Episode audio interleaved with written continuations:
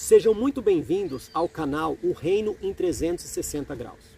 O intuito deste canal não é julgar quem está certo ou errado, e sim ligar um botão de reflexão, um botão de alerta, para que busquemos juntos ao Espírito Santo de Deus direção para fazermos uma convergência em meio à diversidade de opiniões e visões tão diferentes sobre os mesmos assuntos.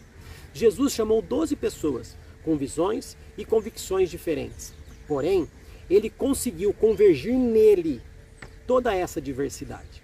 Irei entrevistar inúmeras pessoas envolvidas com o tal reino de Deus, sendo elas pastores, profetas, doutores, missionários, ministros de louvor, intercessores, evangelistas, servos e afins. Ouvindo o que cada um tem a dizer sobre a sua visão referente ao mesmo assunto na intenção de enxergarmos que a diversidade hoje tem trazido divergência para o reino. E isso não é saudável. Sendo assim, busquemos convergir novamente toda essa diversidade em Cristo. Que Deus possa te edificar muitíssimo com o conteúdo deste canal.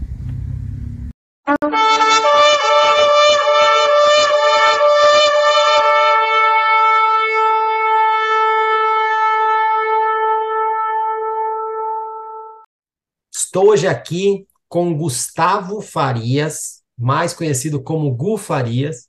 Ele, quando eu conheci, ele era líder do Conexão da família de On. Só que hoje, falando com ele, ele já está em um outro cargo, agora ele é mentor. Então, assim, a gente conhece num patamar, depois chega o cara já está em outro, daqui a pouco não está nem participando mais desses canais aqui, que não é hype, né? Mas já, vamos aproveitar ele por enquanto aqui. Gustavo, o Gu, Farias, eu quero te agradecer de coração por ter aceito o desafio, por ter aceito o convite de vir conversar com a gente, tá? Tivemos alguns probleminhas aí de marca, desmarca, desmarca, marca de novo e desmarca, mas a nossa resiliência, tanto de um lado quanto do outro, foi muito boa e nós estamos aqui para dar início à nossa entrevista. Então, assim, cara, muito obrigado por você ter aceito aí a nossa, o nosso desafio. Nada, meu irmão. Eu que agradeço, tá? Agradeço pelo convite, agradeço por você ter insistido em algumas vezes para a gente estar tá por aqui. E é isso, meu irmão. Tamo junto, viu? E você que está ouvindo assistindo, né? Fala assim, tá bom, Gustavo Farias, Gu Farias, Escorpião, Mentaria, cara, mas quem que é? Eu vou ler um pouquinho da bio dele aqui e tirar algumas dúvidas, que talvez seja dúvida de quem esteja ouvindo, tá? Eu vou falar este momento, eu vou falar com Gustavo Farias, ele tem 30 anos, nascido em 24 de 1 de 1993, casado com Sandrinha, já aprendi que não pode chamar de Sandra, é Sandrinha, natural de São Miguel dos Campos, Alagoa, atualmente residindo em Coruripe, também Alagoas, consultor de licitações públicas, design gráfico, professor. Além disso, Aqui na bio estava líder do DNA 13 da família de Zuscopion, eu vou perguntar para ele se continua, facilitador e também líder do Conexão Dizuscope da família Dizuscopion, líder do, do Casas do Dizuscope Coruripe. Agora, eu vou pedir para ele explicar a diferença entre ser líder do DNA, ser facilitador do Conexão ser líder aí do Casas e agora também essa função aí de, de mentor, né? Explica para nós um pouquinho aí, Gu. Então, mano, é, qual é os processos que eu estou passando, né? Acho que quem já viu os últimos vídeos, é, teve, viu a entrevista do Will, então tá mais ou menos por dentro do que é a família On, você já vem acompanhando com o Caio, com o Gui, tá? Então a família On, é um braço da família Jesus Cop, só que online, e aí ele vai atingindo todas as cidades aí do Brasil. E aí, como é que a, é, esses braços são atingidos? Né? O, o, portal de entrada é o Conexão. Então, se alguém deseja fazer parte da família Jesus Cop, tá? Eles entram no Conexão e nós vamos fazer o que com eles? Eles vão ter um estudo sobre aquilo que a gente crê. Então, eles vão passar oito semanas aí com a gente, caminhando, aprendendo as bases daquilo que é a nossa crença, daquilo que é a nossa fé, para eles entenderem se é isso mesmo que eles também acreditam, se é isso mesmo que eles, eles têm como visão de igreja, para que a gente possa caminhar todo mundo alinhado, né? E aí eu, eu faço esse processo aí junto do Will, e agora da Eric e do Lincoln, que estão fazendo também a, outro dia da semana. E é, é bem legal. Então, quando as pessoas passam por esse processo, elas entram dentro do DNA. O que seria o DNA? O DNA é, é um, uma igreja, só que na casa, tá? Nas casas espalhadas aí pelo Brasil. E aí isso acontece online. Então, várias pessoas se reúnem para viver igreja nesse estilo que não é virtual, tá? Porque são pessoas reais, com vida, com problema, com, com a sua história, cara, que se encontram para viver igreja de verdade. Então, tem discipulado, devocional, nós temos o nosso tempo juntos, temos nossos tempos de mesa, tá? Isso aí é o DNA, que hoje eu não lidero mais o, o DNA 13, tá? A gente passou isso ao Marcelo, que era um jovem que vinha caminhando com a gente, e agora ele é o líder desse DNA. E, e agora eu estou nesse cargo de mentor também, né, junto da Sandrinha, que, meu irmão, basicamente é, é acompanhar os líderes desses DNAs, tá? A gente mentoria a Rede Azul, da família Jesus Cop, então tem alguns DNAs que fazem parte dessa rede, e nós acompanhamos esses DNAs. Muito e aí bom. tem o Casas, o Casas também, Casa Jesus Cop, que aí é, eu tenho uma casa aqui em Coruripe, que nós nos reunimos, cara, presencialmente. Então aqui nós assistimos o culto juntos, mas nós temos vida de igreja juntos, sabe? É, nós temos nosso tempo, as nossas devocionais, os nossos tempos de mesa. Cara, tudo que você pensar que uma igreja local faz e acontece, cara, aqui no nosso meio acontece. Então aqui já rolou batismo, é, cara, ceia tem todo mês por aqui com a gente, sabe, da família, a gente senta na mesa. Meu irmão, é uma reunião de irmãos. Assim, Deus tem, tem abençoado a coisa aqui, tem, tem estado conosco nesse projeto. Muito bom, né, Gu? É, um- é uma maneira nova de viver igreja, né?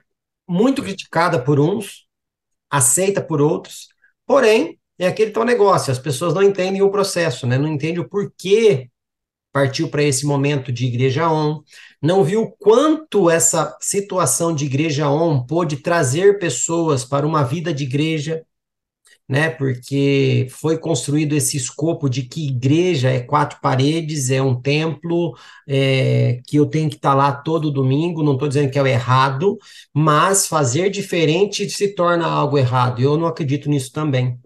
Tá? Eu acredito que a igreja on é bênção, a igreja física é bênção, tanto é que os casas traz essa essa nuance de igreja física novamente, mas eu também creio que igreja é, é vida na vida e se dá para fazer online, qual o problema? Não é, não é, como você disse, não é uma igreja no metaverso, não são avatares diferentes ali, cada um querendo o seu, que não é de forma virtual, não.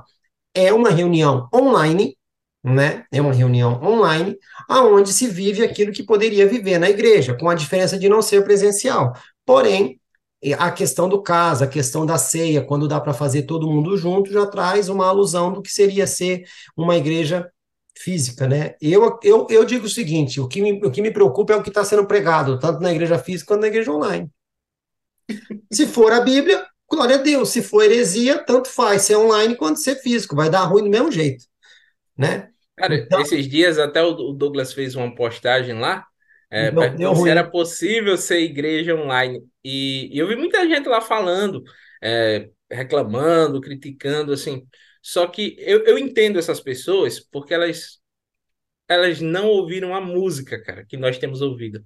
É, E aí, quando você não ouve a música, quem tá dançando parece ridículo, mano. é, é. Mas, É mas bem isso. assim, a igreja, a igreja online ela para muita gente, cara, tem, tem sido um, um lugar de encontro com Deus, sabe? Nós Sim. temos presenciado pessoas, cara, é, que estão colocando suas vidas aos pés de Jesus, que estão vivendo uma vida devocional como nunca antes viveram, que estão é, é, saindo de pecados que carregaram a, a vida inteira, sendo libertos dos seus traumas, cara, e tem vivido novamente e dado uma oportunidade a essa vida, cara, de Uhum. viver igreja real, né? Isso aí é muito bom. Não, e outra, né, Gu, porque assim, é... ah, mas na, na, na, cidade da pessoa não tem igreja. Tá, e aí? Como é que faz? Vai construir uma igreja por causa de uma alma que tá lá? Sendo que eu posso cuidar dessa alma de forma online? Aí, se não tem a igreja, essa pessoa se mata, morre, morre no pecado e algo do tipo. E outra, foi o que você falou, a pessoa não está ouvindo a música que nós estamos ouvindo. Esse é fato, né? A gente muitas vezes critica aquilo que a gente não está vivendo, né? É um direito da pessoa criticar? É. Sim. Mas uma crítica sem fundamentação, às vezes, é. Mas, é como você falou, né? Se não está ouvindo a música, não adianta você pedir para a pessoa dançar.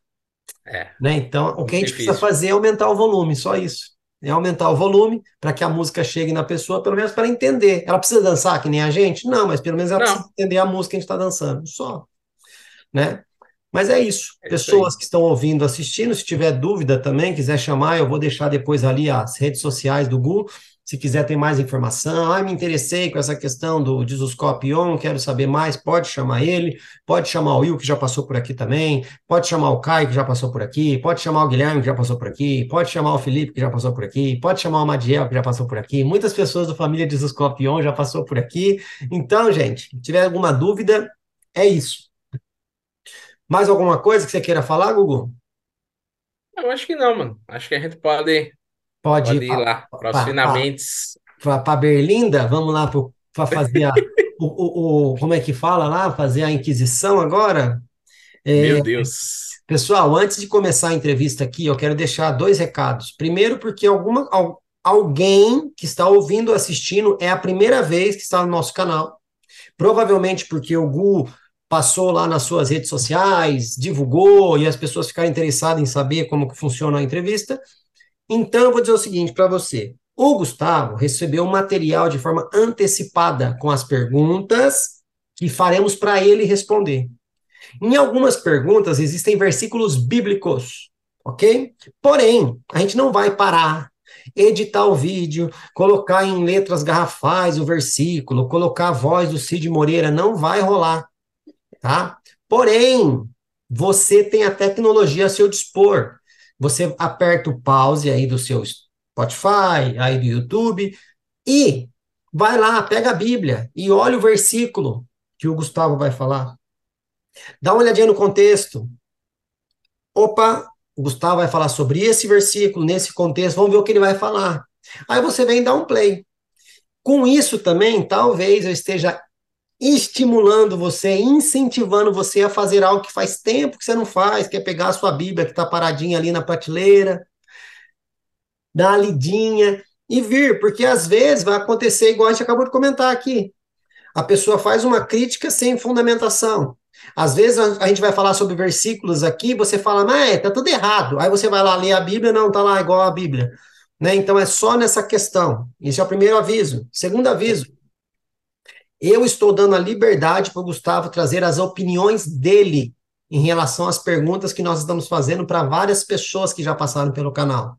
A visão do canal aqui não é dizer quem está certo, quem está errado, quem é o maior, quem é o menor. Nós estamos angariando informações, angariando informações para que as pessoas entendam que às vezes o mesmo assunto existem várias opiniões, vários pontos de vista, e isso pode ser bom ou pode ser muito ruim, porque se isso estiver trazendo convergência em Cristo, ok.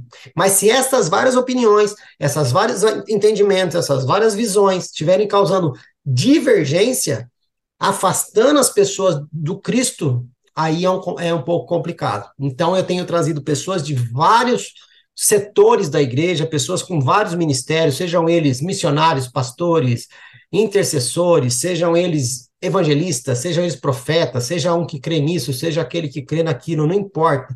Pessoas envolvidas com o reino de Deus eu tenho trazido aqui, feito essas perguntas, porque já já o canal vai ter material para a gente começar a falar um pouco mais sobre essa questão de estamos unidos ou estamos desalinhados, tá? Então, pensando nisso, não tem necessidade de ir lá na entrevista. Nossa, Gustavo, você falando um aqui que é totalmente heresia, porque eu penso diferente. Não precisa. Eu prefiro que você venha e traga a sua opinião diferente para a gente conversar. Beleza? Então, é para ser algo leve, é para algo ser, ser algo tranquilo aqui para o Gustavo. Pelo menos eu faço com que seja. E você que está ouvindo ou assistindo, faço o mesmo. Discordou? Pode colocar lá. Não concordo. quero dar a minha opinião. Mas não precisa querer criar né, brigas e discussões desnecessárias, não tem necessidade, beleza? Certinho, Gu? Certinho, mano. Podemos é então ir para a primeira pergunta? Vamos lá. Então, bora. Primeira pergunta, hein?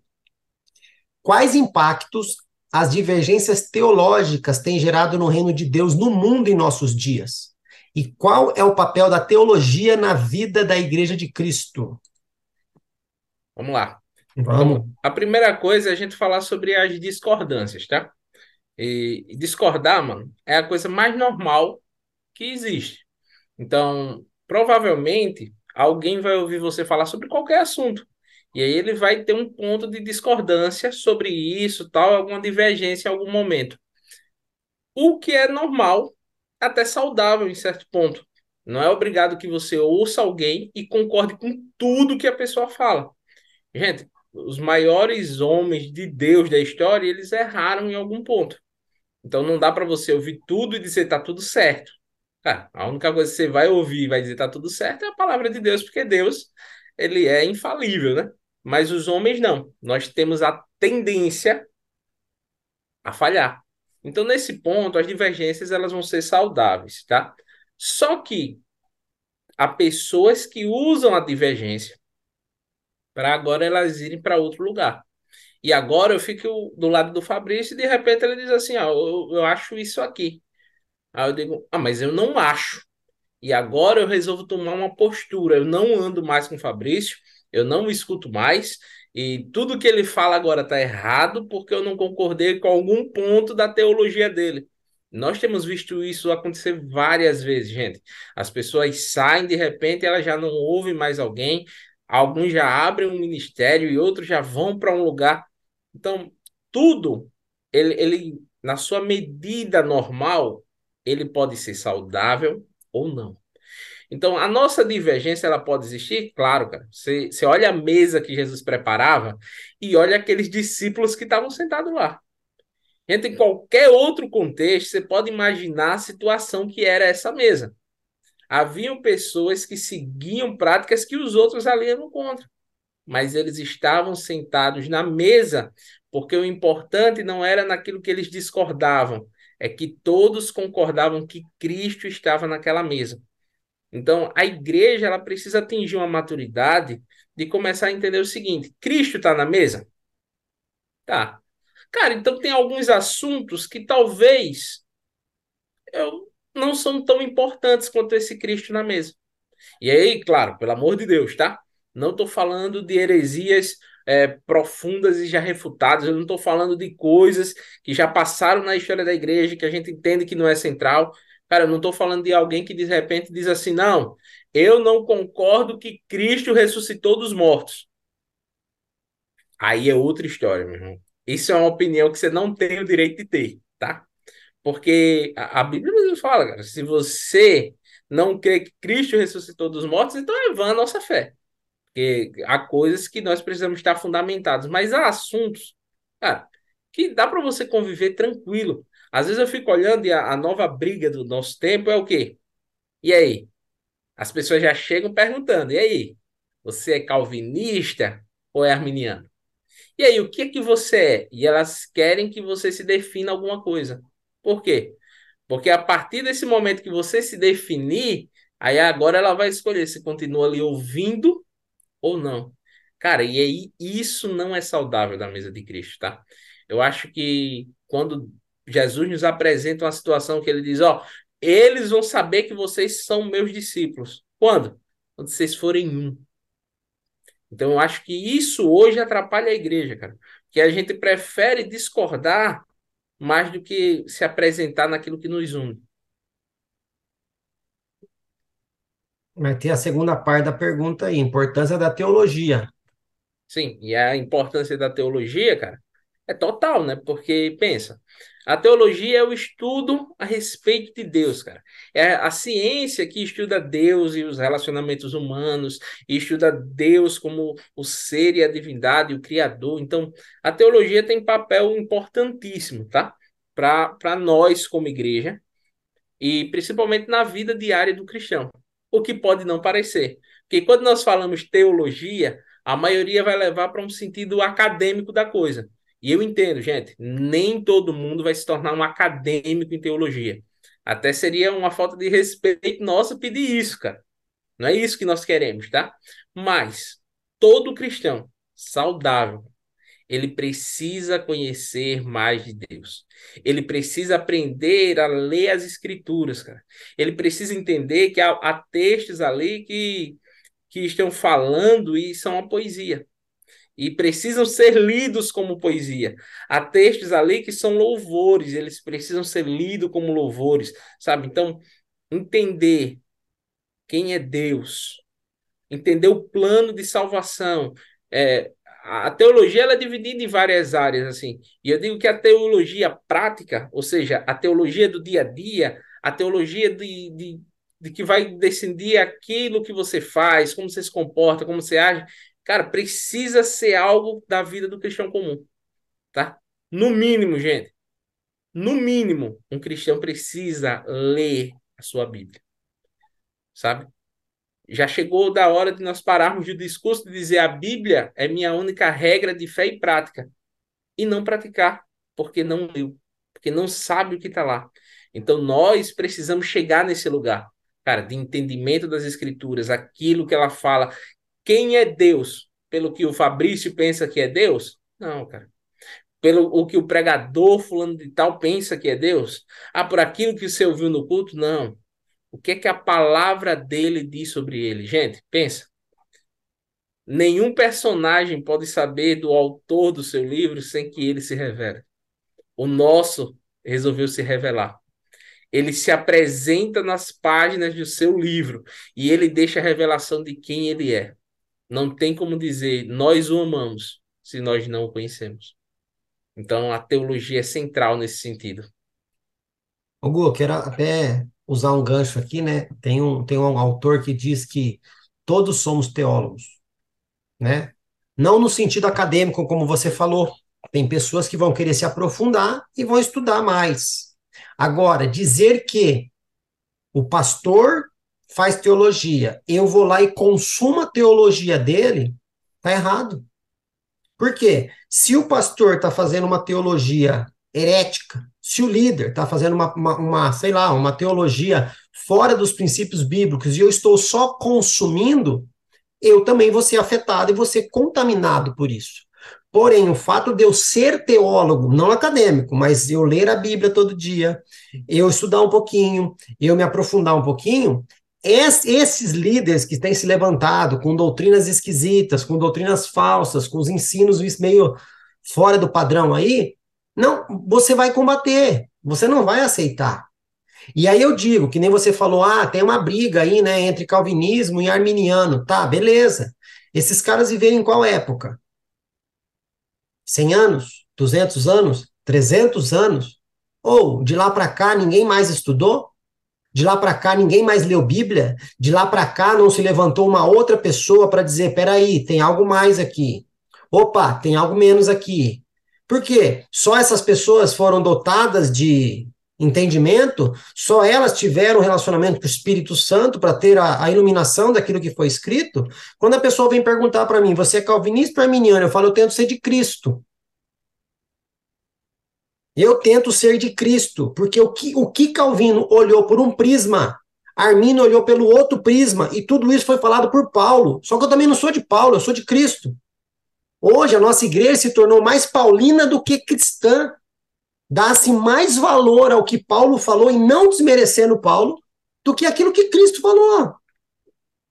Eu já vi cursos, pessoas ensinando. Ah, legal, Jesus falou isso, mas Paulo diz isso. Opa, alguma coisa está errada aí, migão. Mas o que, que é? As pessoas engolem isso por quê? Porque falta uma teologia prática ou uma teologia, como que eu posso falar, individual. Né? A gente fala que a Bíblia é nosso único livro de regra, conduta e fé, como você acabou de falar, mas a gente não lê. Nós somos a comunidade, eu não gosto desse termo, não vou usar. Nós somos a comunidade religiosa que menos dá valor ao seu livro sagrado. E ponto final. Tem pessoas que, se for conversar com um muçulmano, é capaz de se converter ao islamismo, porque não entende nada de Bíblia. E o cara do lado de lá sabe tudo do Alcorão. Se for conversar com um budista, talvez vai se lascar, porque o budista ele leva a sério aquilo que ele crê. E a gente não. Então, a teologia, como você disse, além de ser importante, ela nos livra do engano, da doutrinação, da imposição, da manipulação, né? Mas é, é isso. Bora para a segunda? Vamos lá. Então, bora. Segunda pergunta. Como as posições doutrinárias acerca do fim afetam a compreensão dos cristãos acerca da missão da igreja? Então, isso aí, cara, é algo bem complicado, porque a maioria deles nem faz uma leitura a respeito do fim. Meu irmão, eu não sei quantas pessoas eu já conversei e, e tinham medo de ler Apocalipse. Tinham medo de ler sobre o fim das coisas, tinham medo de. Só que o medo se dá porque elas colocam meio que. Ah, eu estou lendo Apocalipse, lá tem um dragão, lá tem isso, lá tem aquilo. Mas o que é o Apocalipse, cara? Ele é a revelação de quem? De Cristo. Uhum. Então ele está ali apresentando Cristo e apresentando o final da história. Que é esse Cristo vencedor, que é a nova Jerusalém descendo do céu, é sendo feito novos céus e nova terra, é tudo convergindo. Então, nós precisamos ter uma boa escatologia, cara. Porque uma boa escatologia vai nos moldar o nosso padrão de vida. Pense. É, é, eu costumo falar sobre, sobre poluição. Cara, se alguém tem como padrão dizer assim: não, nós vamos embora, nós vamos escapar disso aqui. Qual é a preocupação que essa pessoa tem com poluição? Nenhuma. Ah, tanto faz, porque daqui a pouco eu vou embora. Mas e se ela tem ali na, naquela sua na sua teologia, na sua na sua teologia sobre o final dessas coisas, se ela tem na sua escatologia algo que fala assim, ó, a terra vai ser restaurada. Então isso muda o pensamento dela quanto poluição. E aí eu estou usando poluição, mas eu poderia usar um monte de outros exemplos aqui, tá? Porque quando você realmente tem uma escatologia fundamentada, você vai ter base de tomar decisões corretas a respeito de muitas coisas. Porque agora você não faz mais como alguém que não sabe. Sabe? A Bíblia vai dizer que o filho do homem virá como um ladrão. Só que, cara, que ladrão é esse que anuncia que vem? Que anuncia como vem? Que anuncia o que faz? Então eu começo a entender que ele vem como ladrão para quem? Para quem não conhece, para quem não lê, para o desavisado. Então, para nós, ele não vem como ladrão, tá? Para nós. Deixa eu só fazer um gancho rapidinho, porque tem, tá. ó, aí vem a teologia, tá? Tem muita gente que usa de forma errada este versículo para usar de muleta o fato de não estudar, não entender as profecias, não entender as agendas de Deus, não entender os ciclos de Deus, falando, ah, mas ele vai vir como ladrão. É de surpresa. É de surpresa para quem não está preparado, porque no contexto fala que se o pai de família soubesse a hora que o ladrão viria, ele se prepararia para se defender. E a Bíblia diz que Deus não faz nada sem antes comunicar os seus servos e profetas. Então, quem é servo, quem está em comunhão com Deus, quem está alinhado com a agenda dele, não vai ser pego de surpresa. Né? Então, a pessoa não quer estudar, não quer se aprofundar, ela pega e usa esse versículo. Ah, não, mas ah, tem outro versículo também que eles usam. Jesus mesmo disse: nem o filho e nem os anjos sabem. É só o pai.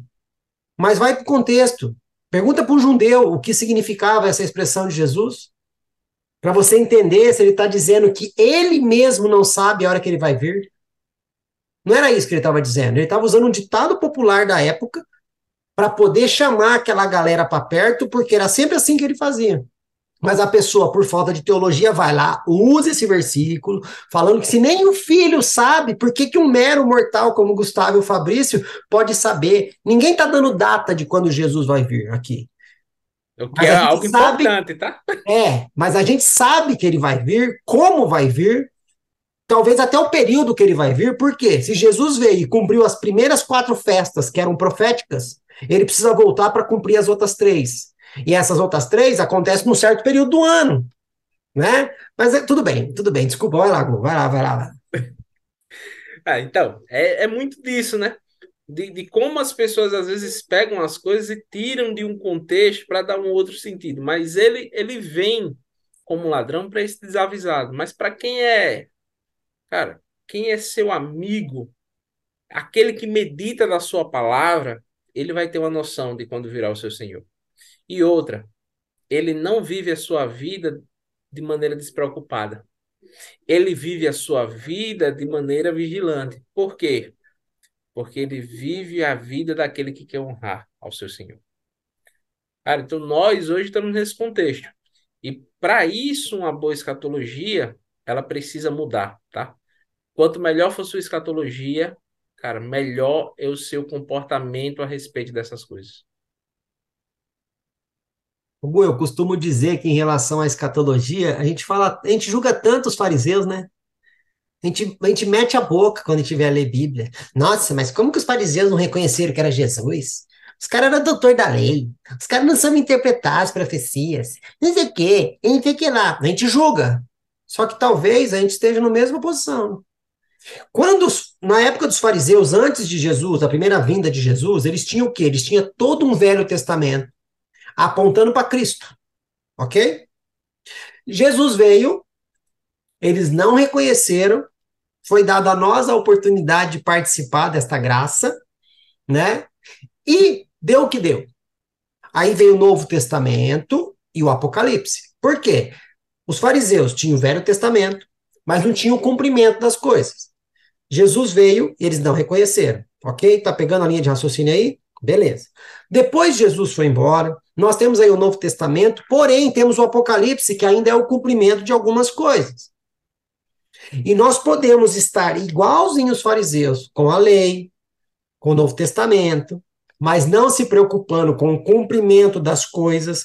Jesus voltará e muitas pessoas não vão reconhecê-lo, porque não quis saber ficou preocupado com a tradição, ficou preocupado com a sua teologia, ficou preocupado com o seu nome, com a sua doutrina, com a sua instituição, ficou preocupado com aquilo que a placa da sua igreja dizia, e talvez não vai reconhecer a Cristo.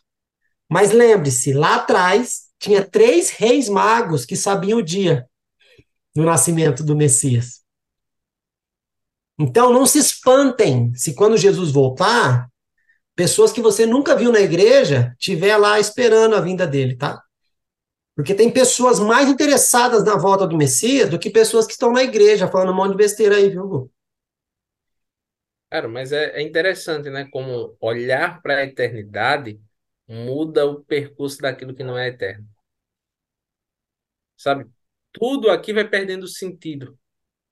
Chegou um ponto de Paulo dizer que considerava tudo como esterco porque ele tinha encontrado algo mais que era precioso, cara, uhum. que ele uhum. deveria seguir nessa jornada. E, e, assim, isso são os olhos daquele que não está fixo agora no tempo atual, que ele não está fixo no jornal, cara. Ele não está fixo na notificação do WhatsApp, sabe? Ele, ele não está fixo na notícia que ele ouviu de Brasília, mano. Mas os olhos deles estão fixos na eternidade tudo vai perdendo sentido. E aí, esse ponto, cara, principal, o que é que você quer ver, cara? Para onde estão os seus olhos? E, e a, compartilhando, eu digo, se você tira os olhos, se você tira os seus olhos daquilo que é eterno, você não consegue enxergar aquilo que é real. Porque olhar para essa eternidade futura, cara, olhar para a volta de Cristo, olhar para aquilo que ele vai fazer no futuro vai determinando o quanto o seu coração vai queimando agora no presente. Porque uhum. aí, cara, e, e, agora eu falo assim para as pessoas comuns, cara, eu saio da teologia para trazer isso para uma teologia muito prática. Cara, o dia em que o dia mal chega na sua vida, ele não tem o mesmo peso, porque os seus olhos estão no eterno. Sabe, no dia em que a doença chega, ela não tem o mesmo peso. O dia em que alguém parte dessa para a glória, ele não tem o mesmo peso, porque agora os seus olhos enxergaram aquilo que é eterno. Enxergaram a caminhada, cara, que é superior, sabe? E quando você está numa jornada superior, essas coisas já não têm tanta importância assim. E aí toda a sua vida muda, cara, por uma revelação daquilo que é eterno. Amém. Tem, só para finalizar, tem um autor que fala que, eu esqueci o nome dele, ele fala que o quanto você conhece do céu ou do reino determina o quanto você está preso nessa terra. Fica a dica. Bora para a terceira? Vamos lá. Terceira pergunta, Gu Farias. De acordo com Mateus 24, 12, o esfriamento do amor é resultado da multiplicação do pecado. Com base neste fato, devemos aguardar o avivamento ou a apostasia? Eu, eu creio nos dois, sabe? Porque a, a apostasia, ela vai ser muito comum, cara. As pessoas abandonando a fé, as pessoas querendo sair daquilo que é verdadeiro por aquilo que é falso. E eu acredito que isso vai aumentar, cara. Observe só, no Egito, a tática de Faraó, para que as pessoas não olhassem para aquilo que era eterno, não quisessem adorar, era o quê? Vamos encher de coisas. E agora nós estamos vivendo uma época que é, é essa, cara. Nós estamos cheios de muita coisa. Cara, nós temos agora um telefone com 3 mil notificações. E, e agora tem um vídeo novo que lançou. Ah, mas você já assistiu aquela série, cara? Aí você já, já viu lá aquele filme. E agora o filme tem 3 horas de duração. E agora ele tem 4 horas. Ah, não, mas, mas vamos criar um metaverso. Você vai entrar dentro desse negócio, cara. Porque nós queremos ser 12 horas nisso aqui. Por quê? Para que você esteja tão ocupado. Para que você esteja tão disperso, cara para que os seus olhos mudem do lugar que deveriam estar fixados, sabe? E o nosso lugar agora é continuar na direção que os nossos olhos estão. Então, eu acredito, cara, que à medida em que a coisa piora por um lado, melhora no outro. Porque à medida que os infiéis se levantam, aqueles que permanecem fiel também se levantam. Sabe, a gente não pode cair na, na besteira de dizer assim, não, não, eu permaneci fiel. Não. Pode ter certeza. Os remanescentes vão permanecer fiéis.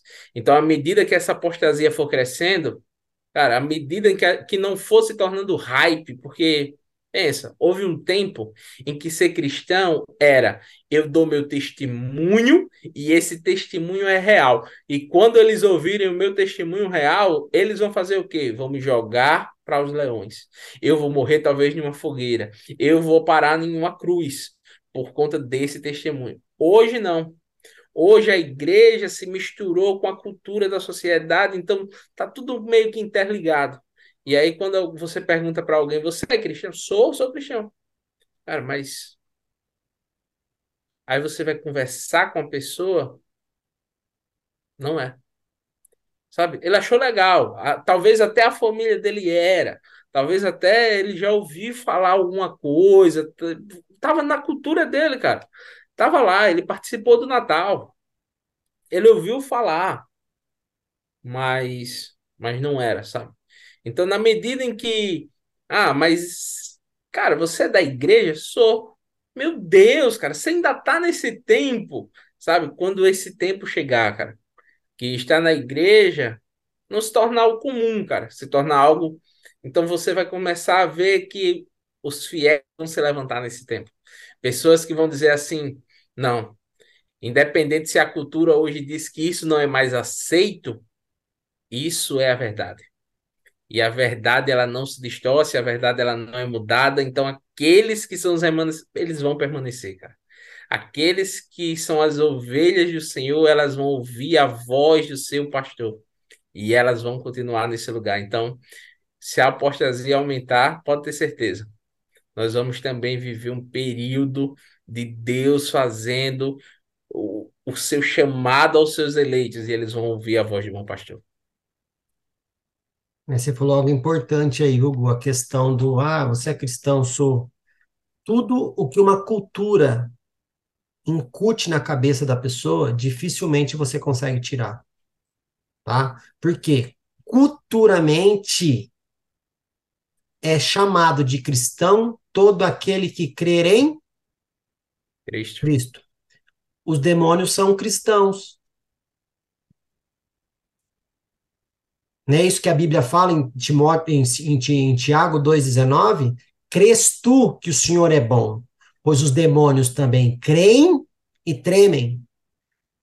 Então, se a cultura diz que basta crer em Cristo para se tornar cristão, então o número de cristãos no mundo e no universo tem que aumentar. Porque uma parte, um terço do céu crê em Jesus. São cristãos. Está errado.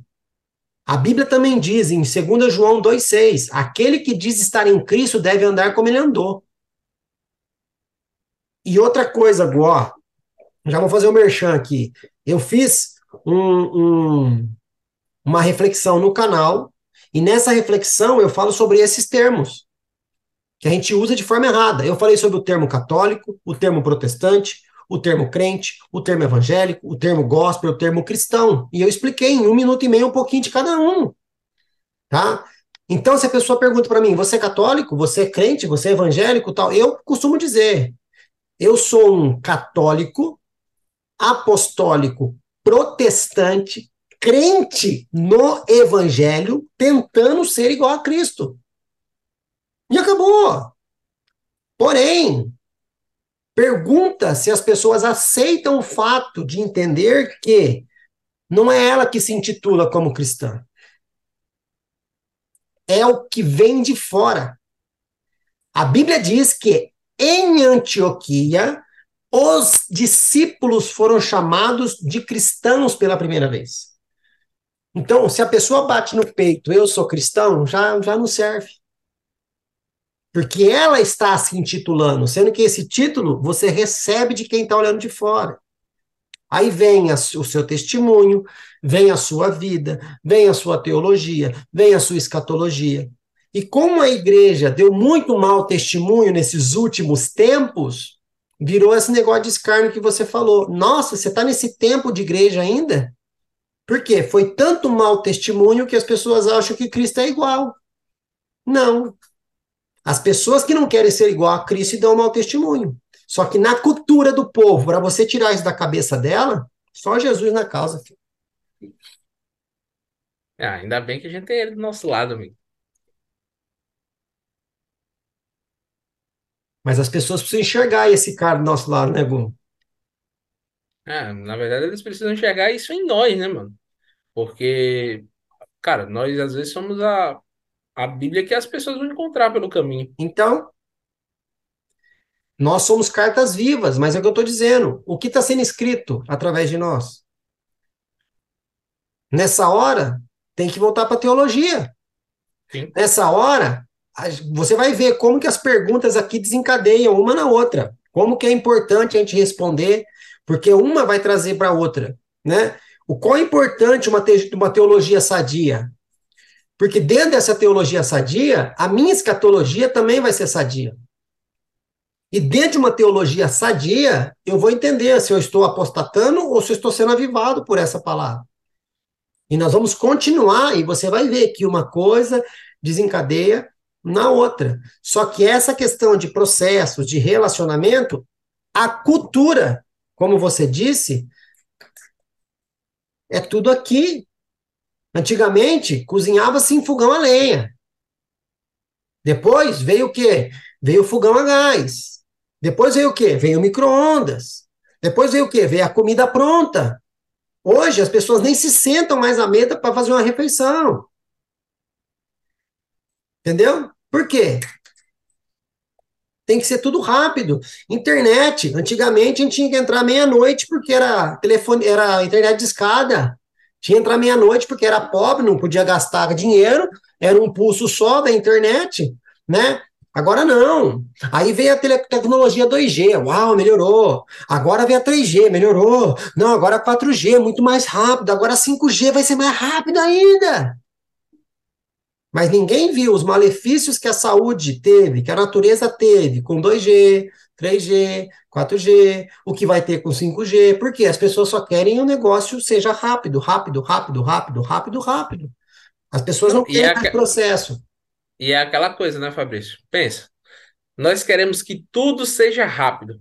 A pergunta é: nós ganhamos tempo ou estamos perdendo tempo com isso? Perdendo. A maioria das pessoas que eu encontro está muito ocupada, cara.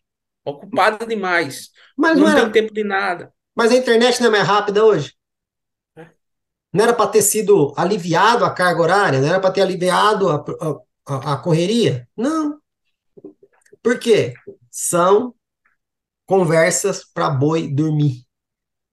E como o povo é boi, desculpa falar, que não estuda, não se instrui, só fica ouvindo o que o outro falou, vai na manada, não. Vai junto. Paciência. Mais ou menos. Quarta pergunta, Gu? Lá. Quarta pergunta. Qual sua visão sobre a teologia do domínio? A igreja deve ser soberana sobre todas as áreas de influência no mundo? Qual é a relação desta afirmação comparado aos textos de Mateus 16, 18, 20, Efésios 3, 10 e Efésios 6, 12? Então, sobre isso, sobre a igreja ter domínio sobre todas as áreas do mundo, eu acredito que não. Porque nós estamos vivendo em um reino e que um rei virá. E ele terá domínio, cara, sobre todas as áreas desse mundo.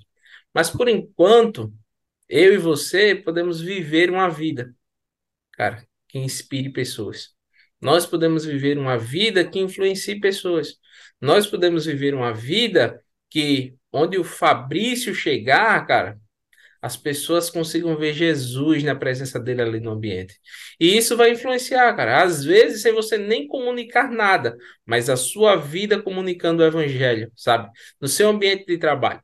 Às vezes eu vejo que houve, talvez até um, um talvez até por um zelo, sabe, cara? As pessoas começaram a, a, se fechar na igreja e dizer assim: não, vamos viver aqui, porque aí estamos entre aqueles que estão procurando viver em santidade. Eu até entendo o zelo, mas na verdade nós precisamos sair. Cara, nós precisamos estar lá e as pessoas nos verem ser um bom pai. E aí, cara, não é preciso ser, ser o topo da cadeia, o domínio dos pais. Não, não. Mas é preciso que alguém te veja ser um bom pai, cara. E ele cede lá com desejo no coração, cara. Ser um pai como Fabrício. É preciso que as pessoas nos vejam ser um bom filho, cara. E aí eles olhem e nos encontram e dizem, cara, eu queria ser um bom filho assim também para minha mãe. É preciso que as pessoas do nosso trabalho, elas olhem nos encontram e dizem, cara, fulano é tão bom profissional, cara. Oxe, ele cumpre os horários, ele faz as coisas, ele bate as metas. Cara, o que é isso, cara? E aí o nosso modo de viver esse cristianismo, mas, mas de verdade, tá? O cristianismo de verdade não é aquele, às vezes, que eu trago para o meu púlpito. É aquele que algumas pessoas estão observando mais do que outras. Cara, é o cristianismo que a Sandrinha vai dizer para você mais do que você que está me ouvindo hoje aqui, ou Fabrício, vão saber. Cara, quer saber sobre mim? Pergunta para minha esposa, cara tá comigo. E, e assim, a Sandrinha, ela é uma esposa que tá comigo mais do que a maioria das esposas estão. Aí você vai dizer, Gu, por que isso? Porque nós trabalhamos juntos. Então, nós acordamos, trabalhamos o dia inteiro, faz... estamos cultuando juntos, cara, estamos novo em casa juntos lá naquele momento. Então, se tem alguém do meu lado, cara, que pode dar uma certidão se é cristão ou não, é essa mulher. Deixa eu perguntar, vem, chama ela. Brincadeira. É casa. cara, mas, mas é, são essas pessoas, sabe, cara? As Sim. pessoas que estão no nosso convívio. Cara, será que o nosso chefe testemunharia que, você, que, no, que eu sou cristão? Será que se for perguntar a ele, oh, mas o Gu que trabalha aqui com você, ele é cristão? Cara, pelo que ele viu de você, pelo que ele viu do seu trabalho, pelo que ele viu no, no dia a dia, cara aqui mesmo a gente teve um, um caso assim que não, não, ele não sabia que eu era cristão. E aí fui chamado para trabalhar tal. E passou um tempo, cara, que eu percebi que ele, ele tinha um bar de trabalho, né? Cara, e, e, o bar dele continuou lá o tempo inteiro. Aí eu ia tal, e trabalhava e tal. E ele ficou olhando assim. Aí um dia ele chegou no, no trabalho, pegando as garrafas, levando embora. Eu disse, João, que é isso? Aí ele disse, eu fiquei olhando, cara. Eu não sou alcoólatra. O que é que esse negócio está fazendo nesse ambiente? Em que você é uma pessoa de Deus, cara. Eu não sou uma pessoa que anda nesse negócio. O que é que isso está fazendo no nosso meio, cara? Mano, a pergunta, eu pedi para ele tirar? Não. Eu fiz escândalo, cara, todo no ambiente. Não, cara. Mas ele viu, sabe, o evangelho sendo vivido do lado dele, ao ponto que constrangeu ele alguma coisa que estava acontecendo ali. Sabe, nós precisamos aprender agora a viver essa vida, cara. As pessoas querem os lugares altos. O cristão precisa querer o lugar mais baixo de todos. Porque é o nosso exemplo, cara. O nosso Cristo estava no mais alto lugar e se colocou no lugar de servo. Então, quem quiser suas áreas de domínio, que fique com elas. Que nós precisamos é realmente querer Cristo e viver Cristo de verdade, cara.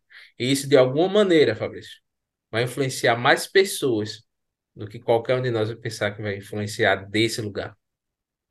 Ô Gu, é, é, é eu concordo com o que você está dizendo e a gente até usa esses versículos porque esses versículos eles colocam a posição de domínio da igreja, não instituição, diante as é, circunstâncias espirituais, diante de uma esfera espiritual. E neste lugar a igreja tem que ter domínio? Sim. Porém, além de dominar lá, ela precisa influenciar aqui. Né? Só que para influenciar aqui, ela precisa dominar algumas coisas. Essa é a minha opinião, vê se você concorda. Se a igreja, instituição, pessoas estivessem preocupadas em dominar, primeiro ponto, a Bíblia. Segundo ponto, oração. Terceiro ponto, jejum. Quarto ponto, atos de justiça. Quinto ponto, testemunhar Cristo na sociedade. Se ela dominasse isso, já causaria uma influência muito grande estaria dominando o que é espiritual. Por que, que eu digo isso? Hoje, as pessoas pensam que se colocar uma pessoa dentro da igreja, dentro do âmbito político, vai ser uma benção. Tá, só que o que que, dom, que que influencia o meio político do nosso país hoje? São principados e potestades que a gente sabe que estão fazendo toda uma manipulação, toda uma doutrinação, tá levando as pessoas a fazer um monte de coisa errada. Eu preciso combater isso lá. Não é somente aqui dentro desse âmbito. Mas eu quero essa luta lá em cima, porque para eu ter essa luta lá em cima, aqui embaixo eu tenho que ter no mínimo testemunho. No mínimo. É, eu tenho que dar um bom é testemunho. mas não é mais fácil comentar no Instagram? Lógico que é. Por que é mais fácil comentar no Instagram? No Instagram eu não vou levar um tapa na cara. No Instagram eu não vou sair no tapa com a pessoa, a pessoa nem sabe quem eu sou. E outra, as pessoas param de querer né, entrar nesses embates aí, ou não sei se quer ou não quer ou não quer, e muitas vezes sem fundamentação. Muitas vezes sem estrutura. E fazendo um monte de besteira. E as pessoas começam a usar um monte de desculpa, mas José, Daniel, que não sei o quê, não sei que lá. Eu falei, amigão, o dia que você tiver testemunho de José, o dia que você tiver um testemunho de Daniel, você tem que ir mesmo. Mas enquanto isso, não se compara. É porque é aquela coisa, assim, é, se há dentre nós, cara, alguém que realmente tenha algum interesse em entrar nesse mundo de política, cara, em governar, ele entre entendendo que ele não está governando para a igreja. Sim, ele tem que governar para todo mundo. Ele governa a nação. É? Agora, que que como, como é que ele governa a nação, cara? Dando testemunho de Cristo. Não, mas José. E aí, José, os atos dele. José guardou comida só para a família dele? Não. Guardou para a nação. Sim. A nação ali, 90% daquela nação não cria no Deus de José. Daniel era o, o cabeça. Ele era o líder dos bruxos da época, dos feiticeiros da época. Fala para alguém hoje que é um hype aí, fala assim, ó, nós criamos uma associação aqui de todos os feiticeiros do Brasil e você que é o reverendo fulano de tal, você vai ser o cabeça. Não, eu não me meto com esse povo não. Eu não posso me misturar. Entendeu? Esses dias mesmo, Gu, é, você falou a respeito da nós deixamos, né, por zelo, a gente se fechou dentro da igreja e tal, não sei o quê, biriri bororó. Só que esses dias eu passei por uma situação que a pessoa me falou uma coisa, eu falei, mas eu não penso desse jeito.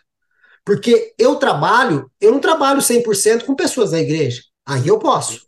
Eu ando no ônibus, não tem 100% de pessoas que são da igreja. Aí eu posso.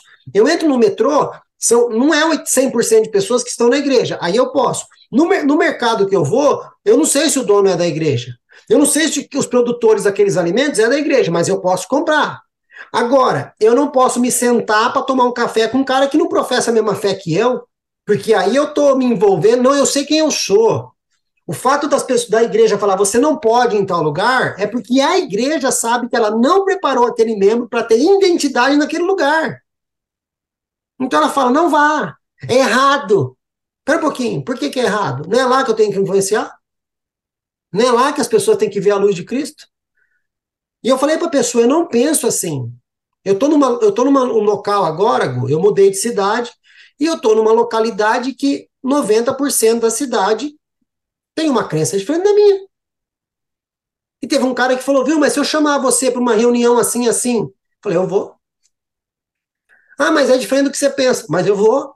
Porque eu gosto de pessoas, eu gosto de conhecer, eu gosto de estar em comunhão com pessoas, não importa se ela crê diferente de mim. Porque para as pessoas trabalhar na minha casa, ela pode ser, ela pode crer diferente de mim. Para o médico me atender, ele pode crer diferente de mim. Para a pessoa me vender um gás, ela pode crer diferente de mim. Agora, eu tenho um momentinho de comunhão com ela para poder demonstrar o Cristo que está em mim para ela, aí não pode. Sabe, às vezes o Paulo Borges ele diz uma coisa muito interessante. Ele diz assim: você anda com pessoas na expectativa que um dia elas se tornem irmãs para que você as trate assim, ou você começa a revelar para o seu irmão que ele já é seu irmão. E isso é, é, começa a fazer sentido nessas horas, né, mano? Porque quando eu encontro alguém, eu, eu vou perguntar, cara, qual é a tua igreja? Onde é que você anda? O que é que você faz? Não, cara. Mas eu posso olhar para ele com, os olha com o, olhar de um irmão. E aí tratá-lo como um irmão. E aí ele pode me dizer o que for que ele esteja fazendo naquele momento. Mas isso não muda o que ele é. Ele é meu irmão. E não muda quem você é também, porque ele e não muda que você. E não muda quem eu sou, cara. E esse é o relacionamento que nós precisamos ter, sabe? Esse é o verdadeiro relacionamento que influencia na, na sociedade. Sim é, é quando nós olhamos para o outro, eu sempre digo assim: beleza, você está perguntando sobre Fulano, mas você se interessa, você se importa. Aí a pessoa diz, mas não é a mesma coisa, não? Eu digo, não. Tem um monte de gente interessado. E aí, quem está interessado, ele quer saber. Sabe? Eu quero, quero saber onde é que o Fabrício está morando, eu quero saber o que ele está fazendo, eu quero não sei o quê, mas não se importa de verdade. Porque o que é se importar? É sair da sua realidade e entrar na realidade do outro. E aí a gente entra num lugar que é melhor dizer que você começa a chorar com os que choram. E a se alegrar e a... se alegra. Isso. Mas isso de verdade, tá? Sem hipocrisia, sem falsidade. Você realmente chega num lugar que você olha a dor do outro e você sente a dor junto, cara. O outro passa a não ter um problema, nós temos um problema. O outro passa a não fazer uma conquista, cara. Nós tivemos uma conquista, sabe? E quando nós vamos viver isso, isso é escandaloso, cara. Viver esse evangelho é escandaloso. É tão escandaloso que começa a influenciar. É tão escandaloso que vai começar a mudar. E aí, independente do lugar que você esteja, porque é, talvez você sim, talvez você esteja na política. Cara, talvez você esteja em um programa de TV. Ah, talvez você esteja em algum lugar. Mas talvez você esteja sentado na mesa da sua casa, cara, com seu filho de 10 anos na sala. Uhum. E ele vai ver você fazendo isso, cara. E não vai ter maior influência para daqui a 10, 20 anos, aquele menino que estava ali naquela mesa, lembrar do exemplo de pai que você foi e mudar, Sim. começar a mudar uma geração inteira, cara. Porque ele olhou e descobriu como é que é para ser pai com aquele pai que sentou na mesa. Que Sim. ousou viver de verdade, cara. Saiu da sua realidade e tocou a realidade do outro. É isso. Bora para quinta, então? Vamos lá. Quinta pergunta. Escatologicamente dizendo, novos céus e nova terra são literais ou metafóricos? Nós iremos para o céu ou o reino dos céus virá até nós? Então, se você for fazer uma leitura da Bíblia, por mais simples que seja, cara, sem que você pegue auxílio de nenhum livro, sem que você pegue nenhum dicionário bíblico, sem que você olhe o grego, o hebraico ou qualquer leitura, cara. Se você fizer uma leitura apenas honesta do livro de Apocalipse, sai de lá entendendo. É literal. Novos céus e nova terra. E aí você vai encontrar na Bíblia o tempo inteiro citações de homens que estavam aguardando algo, cara você começa a fazer uma leitura fiel à lei do livro de Hebreus, capítulo 11, e você vai ouvir falar sobre Abraão, e você vai começar a ver um homem que, cara, tinha muito dinheiro, mas morava numa tenda. Cara, tem estrutura de montar ali uma cidade, cara. Você, você vê, as cidades vizinhas precisaram da ajuda dele para resgatar com seu exército. Mas ele morava numa tenda. Você diz, não tem lógica. Até que você vai ler Hebreus. Você ouve ele dizer o seguinte: há uma cidade em que Deus é o arquiteto e o construtor. E Abraão fez a sua jornada inteira em busca dessa cidade. Então, nós podemos esperar, porque o céu está vindo aí. A cidade vai descer do céu. Então a leitura é muito muito clara, mano, disso aí. E isso faz muito sentido assim quando você olha é, o milênio de Cristo, restaurando o lugar. Para quê? Para essa presença descer. Toda a estrutura daquilo que está sendo montado, cara. Todo o palco está tá sendo montado o cenário perfeito. Não para que a gente suba, cara, mas para que o céu venha até nós. Hugo, mais interessante, né, que essa pergunta era era para ser respondida assim, né? É. Cara, eu já ouvi tanta coisa aqui e volto a dizer, eu não, não, não, não, não desrespeito ninguém, é a opinião da pessoa, é o que ela veio ser ensinada, é aquilo que ela ouve, é aquilo que ela crê. Amém. Mas a falta de interesse que as pessoas têm em relação ao lugar que passaremos a eternidade é incrível.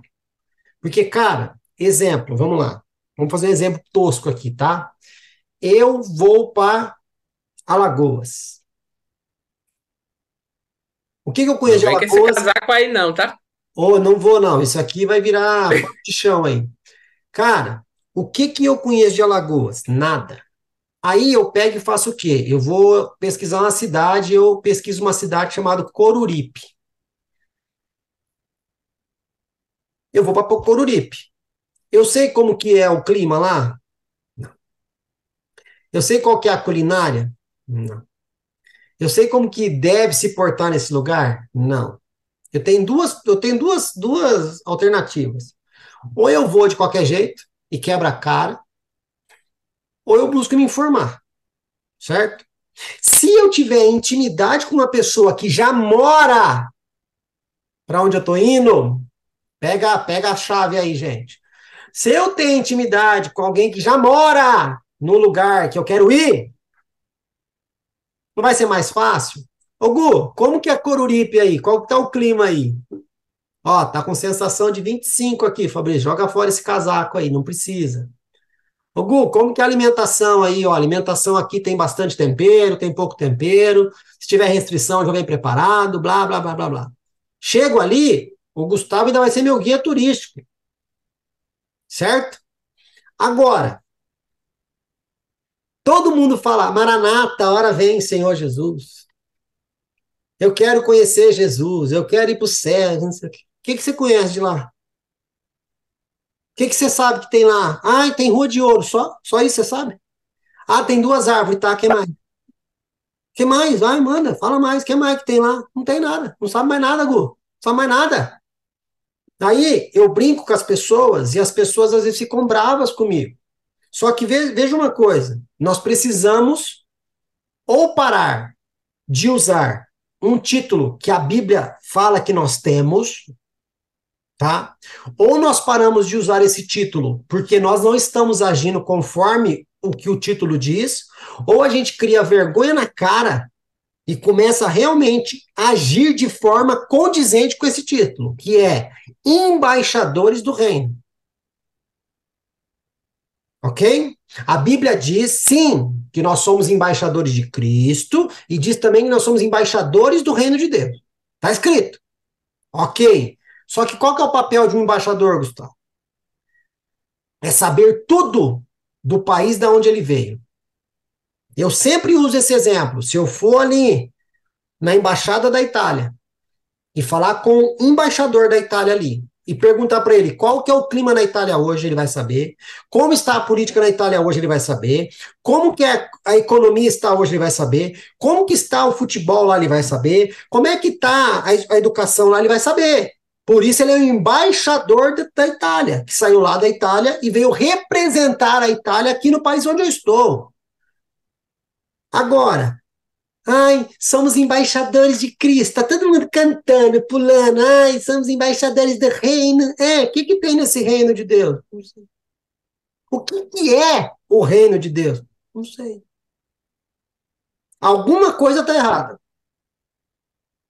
Ou estamos usando um título de forma errada, ou não assumimos a responsabilidade para poder usar esse título, porque da boca para fora não adianta. E você não acabou de falar agora há pouco que nós somos cartas vivas? Como que alguém vai entender o que é esse céu que vai descer? Se nem nós sabemos o que é esse céu que vai descer. Mas qual que é o nosso interesse na nossa escatologia de querer saber essas coisas? Tem pessoas que pregam que eu não preciso saber, porque naquele dia tudo vai me ser revelado. É mesmo? Onde está escrito isso? Aonde está escrito que eu não posso querer saber, que eu não posso pesquisar? O que que fez aquele anjo em Daniel 10 voltar para trazer a mensagem para Daniel? O interesse, o interesse dele, porque ele recebeu a profecia, ele não entendeu e começou a buscar entendimento. O interesse dele fez com que o anjo voltasse com a mensagem. E não quero entrar no mérito se demorou, por que, que demorou, se era arcanjo, se não era, não quero saber disso. Porque está escrito que assim que ele se colocou em, em busca para entender, a resposta já tinha saído do trono já. Mas foi o interesse dele que fez com que essa resposta voltasse. Eu te pergunto, qual o nosso interesse para essa nova Jerusalém? Qual é o nosso interesse em saber o que realmente vai acontecer? Não, mas eu continuo dizendo que eu sou embaixador de Cristo, que eu sou embaixador do reino. Blá, blá, blá. Aí alguém chega, tá, então me fala desse reino. A pessoa não sabe. E aí eu faço esse questionamento, ainda eu sou errado ainda. Sabe, há um, uma parábola de Jesus, de Jesus que ele fala sobre um homem que encontrou um tesouro um campo. E aí esse homem encontra o tesouro no campo, o campo não é dele. E aí esse homem sai a vender tudo que ele tem, porque ele encontrou esse tesouro. Sim. E ele entendeu que nada do que ele tinha era tão superior quanto aquilo.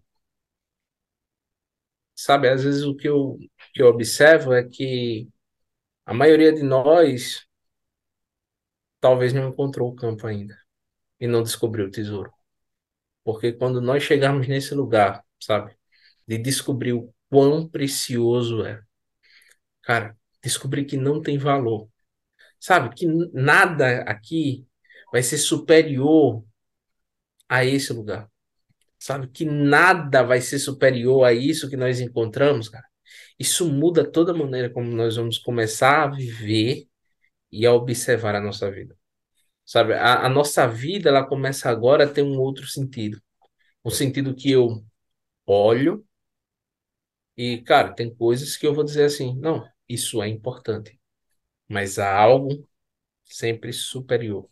E aí eu não passo mais, cara, meus cinco minutinhos apenas lendo a Bíblia num dia inteiro. Eu não fico revoltado por ter que passar dez minutos em oração. Eu simplesmente não fico olhando para o relógio todo momento quando o que está sendo colocado ali apresentado é o tesouro precioso que eu encontrei, sabe? E se nós passarmos o olho nas escrituras, cara, eles viram algo tão precioso que eles entenderam. Sabe? Nós precisamos questionar nossa fé. E eu acho que isso é algo muito saudável, cara. Questionar o quanto eu acredito. Uhum. Sabe, será que eu acredito o suficiente para que a minha fé ela seja superior àquilo que eu vejo? É. Ou será que eu sou levado por qualquer coisa que se apresentar para mim nesse movimento? Ou será que eu vou ser levado por, pelo que alguém comentar? Sabe? Porque esse lugar, cara, de descobrir o quão é precioso isso, você começa a ter prazer, sabe? E, e a, a, gente começa a entender quando o salmista diz: tem prazer na lei do Senhor de meditar nela de dia e de noite. E, e, cara, isso começa a fazer sentido. Que você começa a entender quem é esse Deus que você tem prazer. Uhum. Sabe? E nós, cara, o nosso corpo, ele é feito para alguma coisa. Tá? Para sentir prazer. Então nós nos movemos para onde? Para os lugares que nos dão prazer. Uhum. O problema é que nós estamos trocando o prazer superior por prazeres que não se comparam, cara. Então nós não descobrimos ainda o valor e a preciosidade que é esse lugar, essa presença. Porque aí a gente, cara, esquece qualquer outra coisa. A gente deixa um pouquinho as coisas de lado, cara. Você olha e você diz assim, não, mas eu, eu tô cansado, mas aí o seu cansaço simplesmente desaparece. Porque você encontrou algo superior para sentir aquele prazer, sabe? E, e eu acho que é nesse lugar, mano, nesse lugar é que você começa a querer realmente conhecê-lo, que você começa a querer entender essas coisas. Poxa, ele vem. E aí você começa a dizer, mas, mas ele vem, essa vontade dele é vir. É. Cara, então o que é que eu faço? Aí, quando você ora e na sua oração você diz maranata, cara, muda todo o sentido, porque você está dizendo assim: o meu amado quer vir aquilo que é o mais precioso da minha quer vir. Então, o que é que eu faço? Eu intercedo junto. Sabe, ainda agora nós estávamos falando sobre esses lugares celestiais em que a gente entra nesse lugar de se tornar influência, mas no mundo espiritual. E, cara, eu entendo muito isso. Mas nós não vamos conseguir chegar lá enquanto os nossos olhos estiverem dispersos, sabe? De entender o quanto isso é precioso, o quanto ele valoriza. Eu, eu sempre digo assim: Ó, você ora por algumas coisas que você considera importante. E a maioria das nossas orações, pode ter certeza, nós terminamos em nome de Jesus coisas que ele não diria, que ele não faria. Mas se isso começa a tomar esse lugar do meu coração e eu começo a pensar assim, peraí, peraí, ele é o mais precioso. Ele é o meu lugar de prazer, então peraí, o que é que dá prazer ao meu pai? E aí a nossa oração muda, cara. Aí nós entramos nesses lugares espirituais, sabe? Com a vitória praticamente garantida. Porque eu não entro lá para brigar em causa própria, cara. Eu entro lá para dizer assim: eu sei o que o Pai quer. Então agora eu começo a entrar nesse lugar pedindo a vontade do Pai, pedindo que Ele venha, pedindo o seu reino. E, e isso, assim, cara, tem que começar a nos influenciar o quanto é importante, o quanto você tem prazer no Senhor, o quanto você tem prazer no tesouro encontrado. Uhum. Amém. Só finalizando aqui, Gu, esses dias eu participei de uma reunião, reunião que era para ser reunião de igreja, de assunto espiritual e tudo mais, mas a reunião já começa com um horário para iniciar e um horário para finalizar. E aí começa a surgir dúvidas, começa as pessoas quererem falar, você é polido, você é podado, você não pode. Por quê? É uma hora de conversa. É uma hora de reunião. É uma hora. Espera um pouquinho. Se eu estou falando das coisas de Deus, eu vou querer ficar uma, duas, três, quatro, porque isso é prazeroso para mim. Agora, se é um fardo, aí beleza, é uma hora. Cara, desculpa, vão me xingar aqui, não tô nem aí. A gente vai para a igreja prestar o nosso culto, só que tem um cronômetro lá colocando o horário que vai acabar. No hora do louvor, diz: Nossa, sinto a presença manifesta de Deus neste lugar. Da nove horas vai todo mundo embora. Peraí, se a presença é manifesta, galera, vão embora? O zelador, deixa a chave comigo que eu vou ficar. Desse lugar não quero sair mais, não. Mas não, se você fala, você ainda é o crica. Mas vamos deixar para lá. Sexta pergunta. Vamos embora. Bora. Gu, sexta pergunta, e eu acredito, como eu falei para você, isso vem desencadeando da teologia para as divergências, para o esfriamento, para querer fazer as coisas da maneira errada, se crê ou não crê no fim e tudo mais. Eu acredito que a gente está perdido nessas colocações devido a essa pergunta aqui. Então vamos a ela. Sexta pergunta. Com base em Gênesis 6:3, 1 Tessalonicenses 5:19 e 1 Timóteo 4:1, qual o impacto de não crer na ação do Espírito Santo nos últimos dias? Total, cara. Não só nos últimos dias, mas todo dia. Tá? Por quê? Porque o Espírito Santo é Deus. Então, qual é o impacto de não ouvir a Deus? Qual é o impacto, cara, de, de não corresponder àquilo que Deus está falando? E o Espírito Santo hoje, ele habita em nós. Então, de uma maneira muito antinatural, ele faz coisas naturais em nós, tá? Às vezes eu fico conversando com a Sandrinha, eu digo, eu tô começando a entender quando é o Espírito Santo falando. Aí ela disse, chegaste nesse lugar? Eu digo, cheguei, cara. Comecei a entender. Ela disse, como é que tu faz? Eu digo, eu fico observando. E se ele está dizendo uma coisa que eu sei que é certo, mas não gostaria de jeito nenhum de fazer, estou começando a entender que é ele ali falando, direcionando, apontando, porque ele é quem vai diante de nós, cara, apontando o caminho. E nós ficamos pensando assim, não, é, eu, em minha suprema bondade, cara, pensei em.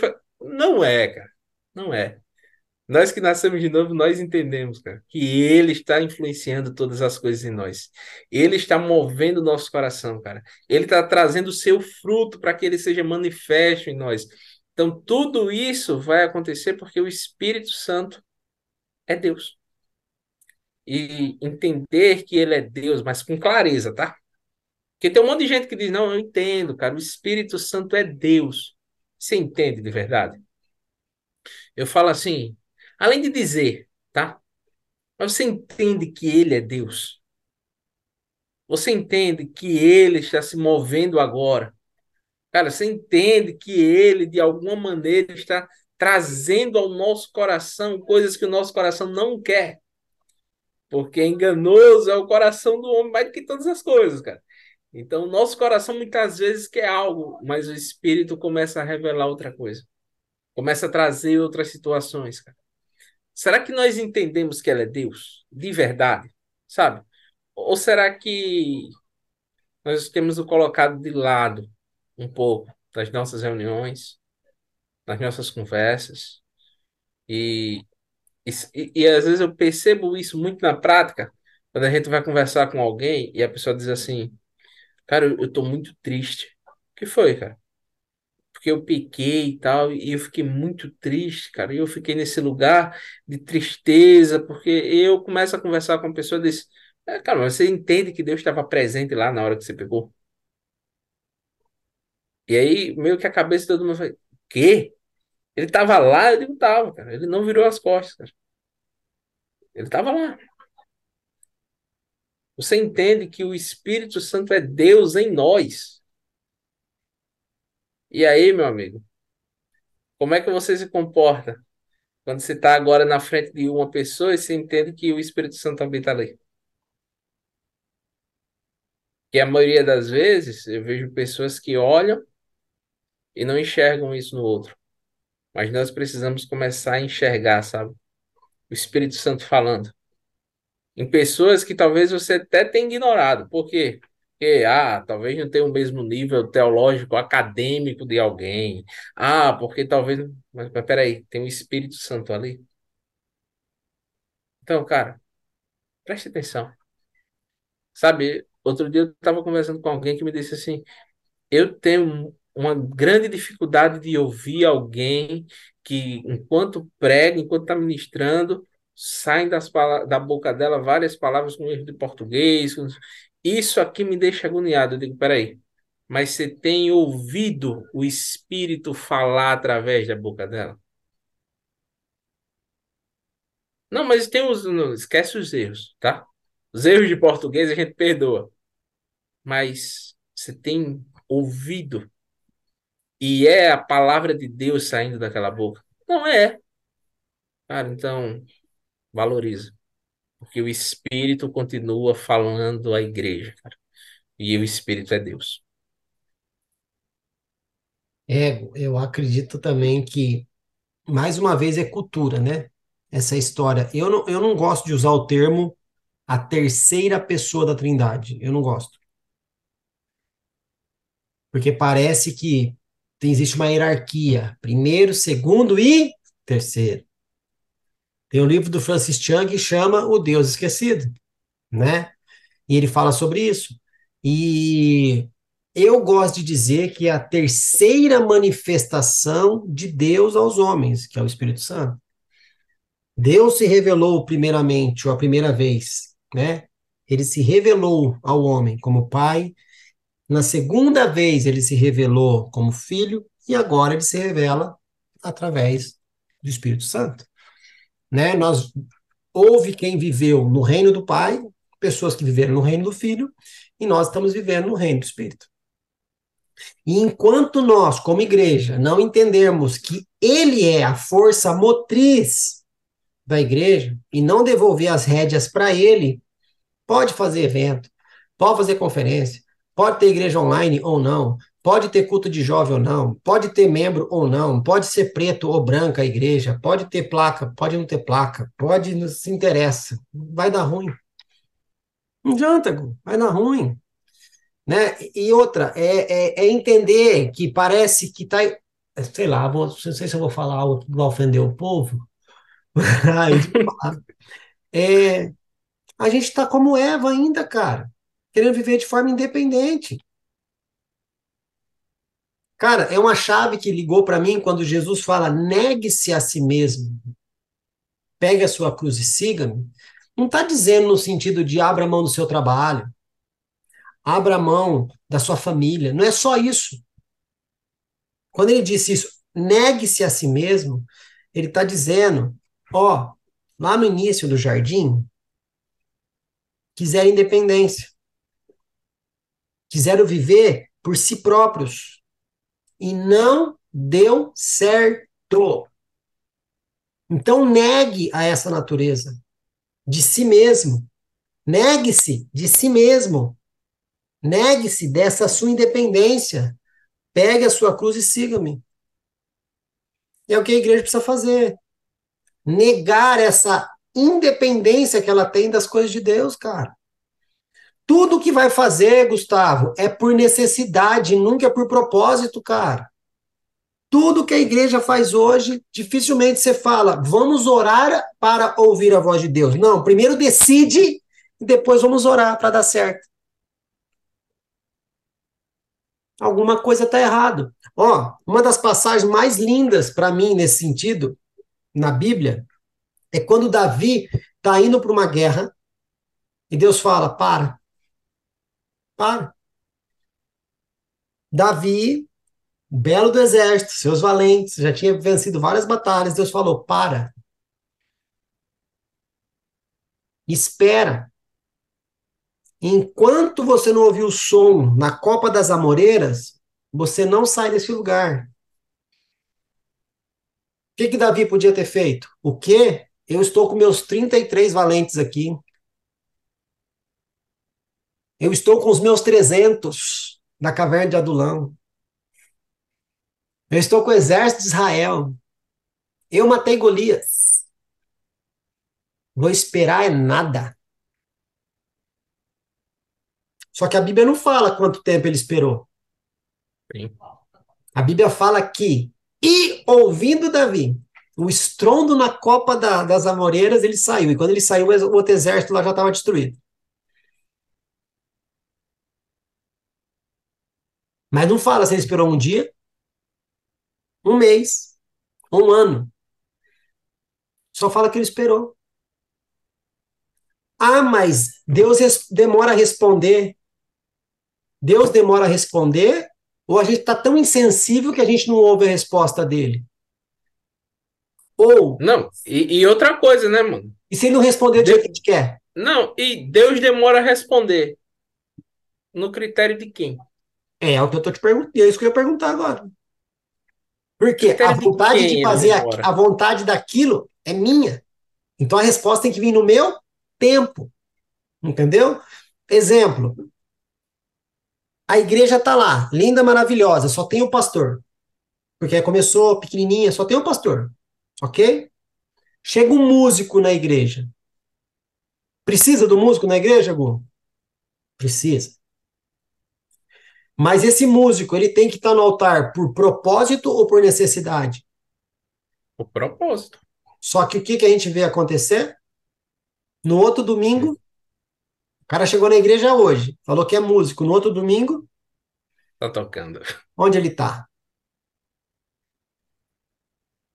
Então, é, essa questão de agir por propósito e não por necessidade é quando você está submisso à vontade de quem é o dono da igreja. Agora, quando você está independente dessa, dessa autoridade, independente dessa, desse poder que emana e está é, controlando tudo isso, aí você vai por necessidade. E aí depois der errado, para quem que você vai pedir ajuda? Aí ele e serve. O incrível de, e o incrível de quando a gente se move por necessidade é que a gente para de enxergar o outro, né, mano? Que a gente começa a enxergar tanta necessidade, eu preciso de um músico lá. Tudo bem. Como é que tá o músico, cara? Como é que tá o coração dele? Você sabe como é que tá o casamento dele? Você sabe o que, que ele tá passando na casa? O que, que ele. Cara, você sabe as dores que esse cara tem? Você sabe. E são coisas mais importantes. Outro dia eu falei para um aqui. Eu, eu convidei ele para participar de um caso aqui.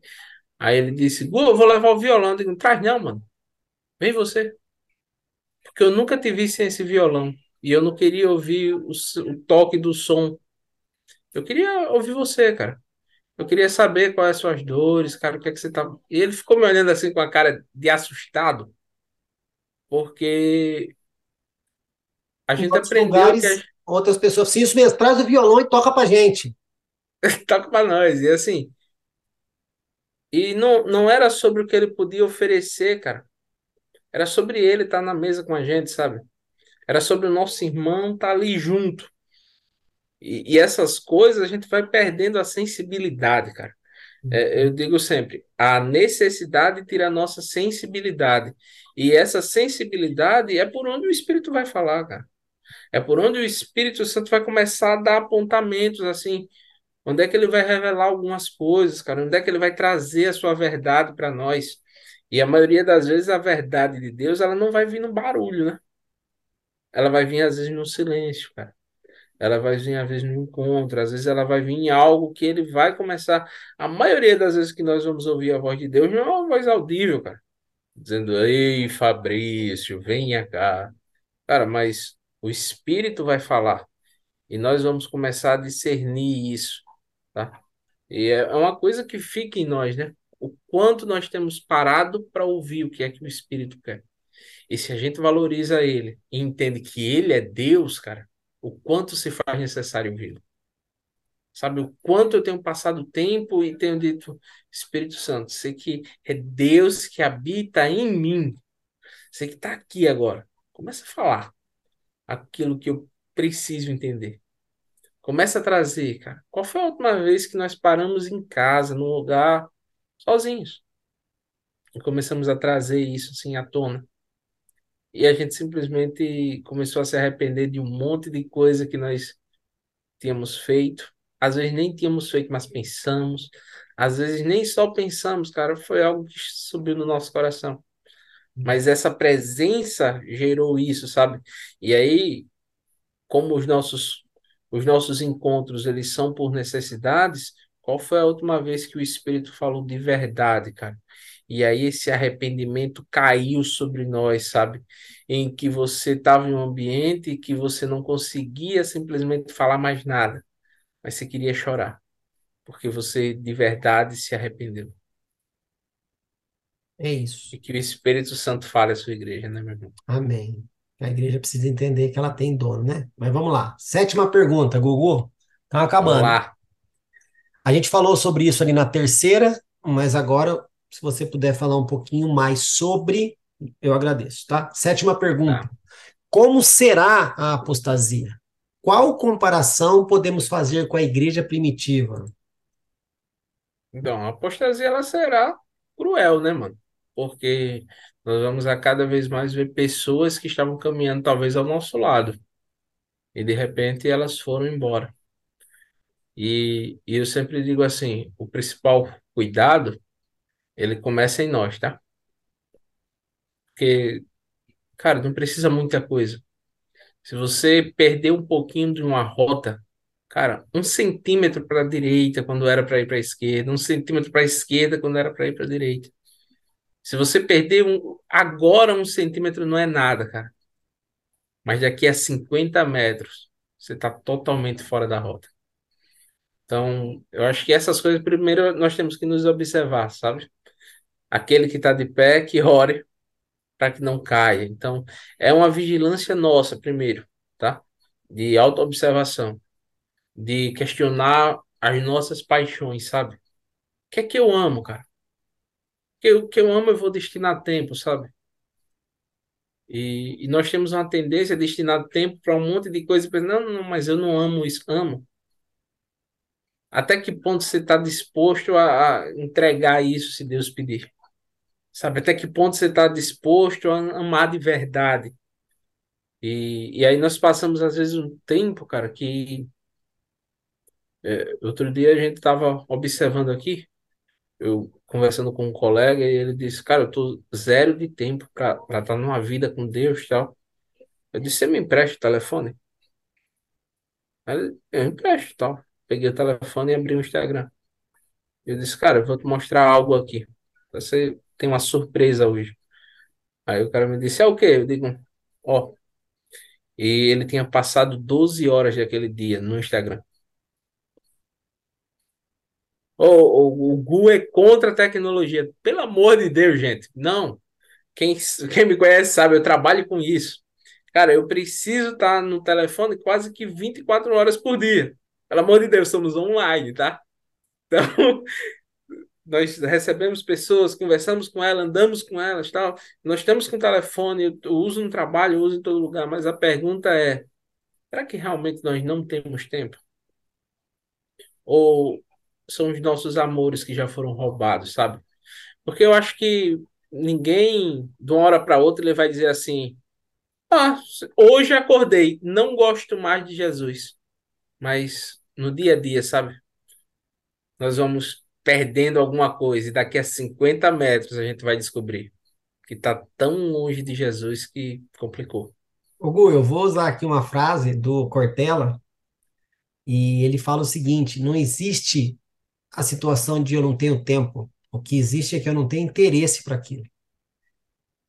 Porque quando eu tenho interesse para algo, eu arrumo tempo. Foi o que você acabou de falar. É. Você não tem tempo ou você não tem interesse? E é aquela coisa, as nossas prioridades, elas. Prioridade não a nossa prioridade, porque É uma palavra singular e a nossa prioridade revela o nosso coração, cara. Uhum. É, é fácil de você descobrir, cara, o quanto você ama a Deus. Olha o que é que tem sido prioridade para você. Sim. E eu vou te falar uma coisa que a maioria das pessoas fica com vergonha de dizer, cara. A maioria das vezes que nós somos de verdade sondar o nosso coração, vai gerar em nós arrependimento, porque você vai descobrir que talvez você está amando, cara, alguma coisa mais do que a ele. Que talvez, cara, você não está vivendo aquilo que você podia estar vivendo. E a apostasia, ela vem disso, sabe? Esse amor que é roubado aos pouquinhos. E aí, quando você percebe, você já não tem os seus olhos naquilo que era o seu amor de verdade. Sabe? É, é igual quando você, quando você namora, e aí você tá ali com a pessoa, cara, todo dia. Aí você vai mandando cartas, você vai ligando, você manda mensagem no WhatsApp, você vai, cara, você, você quer ligar, você quer estar junto tal. E aí, às vezes, eu vejo pessoas que, quando casam, aí passa o dia todo fora, aí não manda uma mensagem, já não fala mais do mesmo jeito, e aí, às vezes, viaja, já não liga mais para. E aí, daqui a 10 anos, cara, você vai perceber que algumas coisas não fazem sentido, e você vai dizer: Eu não sei o que aconteceu. Cara, porque com o tempo nós vamos perdendo, sabe? Então, eu, eu faço isso, tá? Pelo menos uma vez no mês eu vou dentro do espelho e me coloco lá e fico pensando: o que é que você ama mais do que a Deus? Cara, e quantas vezes eu saí de frente desse espelho decepcionado? Porque eu constatei que o meu coração tinha outros amores. E eu saía de lá, cara, não com aquele remorso de dizer, não, agora eu vou perder a vida, sabe? Mas eu saía com a sensação que eu perdi os olhos na direção da vida. E aí a gente começa a reposicionar, cara. Então, sobre a apostasia, cara, é isso, tá? Não confie em você. Se, se eu pudesse deixar um conselho aqui para a galera que está nos ouvindo, não confie em você, cara. Não confia no seu coração. Porque se você tiver que escolher dez vezes alguma coisa, ou a Deus, o nosso coração vai escolher dez mil vezes as coisas. O nosso coração vai escolher dez mil vezes os outros amores. É por isso que Ele nos amou. Ele nos escolheu. Ele nos chamou, sabe? Porque os nossos amores, eles eles são tão passageiros, cara, que ele mesmo fez a sua aliança e ele mesmo já derramou o sangue. Sabe, para que a gente pudesse voltar sempre que esse amor perdesse o lugar, a gente pudesse recolocá-lo de volta. Sabe? Porque eu, eu tenho caminhado, cara, desde os 12 anos em um contexto evangélico. Mas eu fui apresentado a Deus quando eu era criança, cara, na minha infância. E, e desde lá eu tenho percebido o seguinte, sabe? Ou Deus é o fundamento de todas as coisas, ou todas as coisas construídas vão cair. E às vezes é por isso, cara, que nós passamos um monte de coisa e a gente diz, cara, eu não entendi, como é que isso aconteceu, cara? É porque você construiu em cima de um alicerce que não era eterno. E toda construção que não é feita naquilo que é eterno, ela vai cair. Então, sobre a apostasia é isso, sabe? É. Sondar, cara. Desconfie. E se você descobrir que tomou um caminho errado, volte depressa. É isso. E tem, e tem a outra pergunta, Igor. Uma comparação com a igreja primitiva, porque a apostasia sempre existiu, mas qual a comparação que você pode fazer com a igreja primitiva em relação à apostasia e a igreja hoje? Tá. Pronto. É, é, é muito fácil, até usando um exemplo parecido com o que eu já estava falando aqui, Ananias e Safira, cara. Até que ponto o amor deles por Deus era mais valioso do que aquilo que as pessoas achavam a respeito deles? Até que ponto eles amavam mais a Deus do que a atenção que eles receberiam por mentir sobre algo? E aí eles ousam, cara, entrar na casa do Senhor e mentir descaradamente, cara. E dizer, nós amamos a Deus, por isso fizemos. Só que eles amaram a si mesmo. E é isso, sabe? A maioria, quando eu falo assim, olhe o seu coração, porque talvez você esteja amando outras coisas, eu poderia mudar a frase e dizer, olhe o seu coração, porque você está amando a si mesmo. Hugo, e, na, e, na, e nesse episódio que você está falando, a preocupação do apóstolo ali foi: poxa, você mentiu para mim? Não, cara. Mas e hoje? Qual, que é a, qual é a posição do líder hoje quando acontece algo desse tipo? Nossa, mas você, tá, você, você mentiu para mim, eu sou o seu pastor. Eu sou, eu sou o cara que toma conta da sua vida, eu sou o que ora pela sua família. E você me decepciona desse jeito. Você me traiu. E não sei o quê. Era essa a preocupação na igreja primitiva? Não. Quem que era o dono da igreja? Quem que era o alicerce da igreja na época? O que, que a gente falou na pergunta 6 agora? O que, que tem acontecido hoje? A pessoa está preocupada porque alguém pecou contra o Espírito Santo na igreja ou porque ela pecou contra o regimento da igreja, ou ela pegou contra a doutrina da igreja. Não, mas a doutrina fala que você não pode vestir saia e você vestiu calça, você traiu a tradição da igreja. Você vai para o banco porque você, sei lá, é só adultério que vai para o banco, né? Fofoca não vai, ninguém vai para o banco. Você fofocou, mas você fofocou, você falou mal de um irmão, mas você falou contra quem falando mal de um irmão? Você falou contra a igreja, você falou contra a doutrina. Ninguém, você não vê mais ninguém falando assim, você pecou contra o Espírito Santo e agora a gente precisa resolver isso aí. Por quê? Já perdeu o interesse da presença dessa pessoa. Né? É, meu amigo. É. E a, a igreja primitiva trazia esse sentimento, sabe? De, cara, o que é que você fez? Olha onde estão os seus amores, cara. Porque você pensa que aquela galera vendia as suas propriedades porque simplesmente eles, eles olhavam para a cara do irmão e diziam assim: ah, irmão Brad Pitt, irmão bonitão, é você mesmo que eu vou vender tudo. Vou... Não, cara. Eles simplesmente olhavam para aquilo que eles estavam vivendo e eles entendiam. Nada é mais precioso do que o meu verdadeiro amor. E aí eles, eles estavam dispostos, cara, a ir até a última consequência por aquilo que eles amavam. Amém. Gu, sétima pergunta foi embora, vamos para a oitava. Oitava, última pergunta que você estudou, mas depois tem uma perguntinha surpresa para você, viu? Não quero nem saber. Oitava pergunta. Na sua visão, qual é o papel central da igreja nos últimos dias? Dentro da sua justificativa, você acredita que a igreja tem preparado seus membros para o grande encontro final com Cristo? Então, qual é o papel da igreja? Ele é sempre o mesmo, cara. Qual é o papel da igreja? É agora, nesse exato momento, ele está fazendo um apontamento profundo. Para quem? Para que quem vê a noiva veja Cristo. E quem veja Cristo, veja o Pai. Então, a igreja hoje, ela ela vive fases, né, cara? Assim, e é com muita felicidade que a gente vê que ainda há muita imaturidade na igreja, tá? Não falo na igreja instituição, mas eu falo na igreja como corpo de Cristo. E, e há uma felicidade em ver que em algumas coisas nós estamos avançando, tá? Em algumas coisas o debate ele, ele foi aberto. Em algumas coisas é, nós começamos a ver o apontamento certo, sabe? Começou a haver um alinhamento daquilo que deve ser vivido, dito, confirmado pela igreja.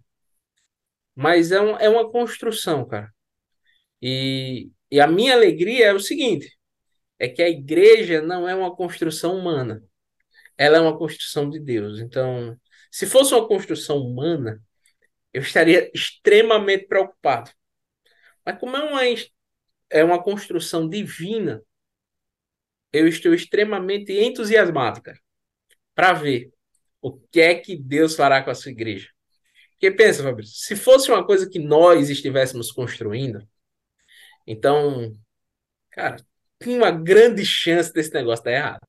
Tinha uma grande chance de dar ruim, porque. Grande chance pensa, não, pensa, 100%. Pensa no cenário legal, cara. Pessoas que vêm de diversas culturas, de diversas tradições, que falam diferente, andam diferente, e, e uma boa parte olha para a teologia e vê pontos que, cara, não se encaixam. Aí você olha e você diz: se isso fosse humano, deu ruim, cara. Acabou. Mas como a igreja ela é uma construção de Deus através do seu espírito,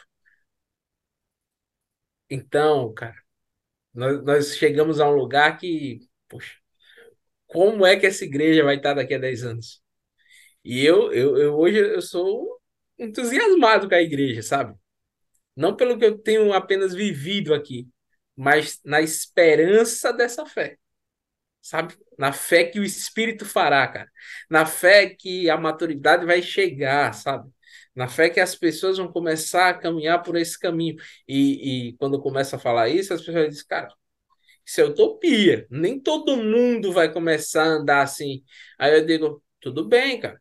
Só que há joio e há trigo. E aí o trigo se manifestará. E o trigo será fiel nessa jornada. Então nós vamos ver os frutos daqueles que são de verdade. E esses frutos, cara, serão frutos eternos da sua igreja. Então, hoje, se você for dizer assim, Gu, hoje a igreja está preparando é, é, está fazendo essa preparação para os últimos tempos? Cara, eu, eu vou dizer a você, a igreja de verdade, sim. Sabe? A igreja, a igreja, não a instituição, tá? Não um monte de placa que tem por aí que. Cara, podia mudar o nome para qualquer outra coisa, mas não é igreja, tá? E aí eu não vou citar nome de nada, mas a igreja de verdade, a igreja do Senhor Jesus, essa igreja tem se preparado, cara. Ela tem deixado as suas vestes cada vez mais brancas. Essa igreja, ela, ela anda em discipulado, sabe?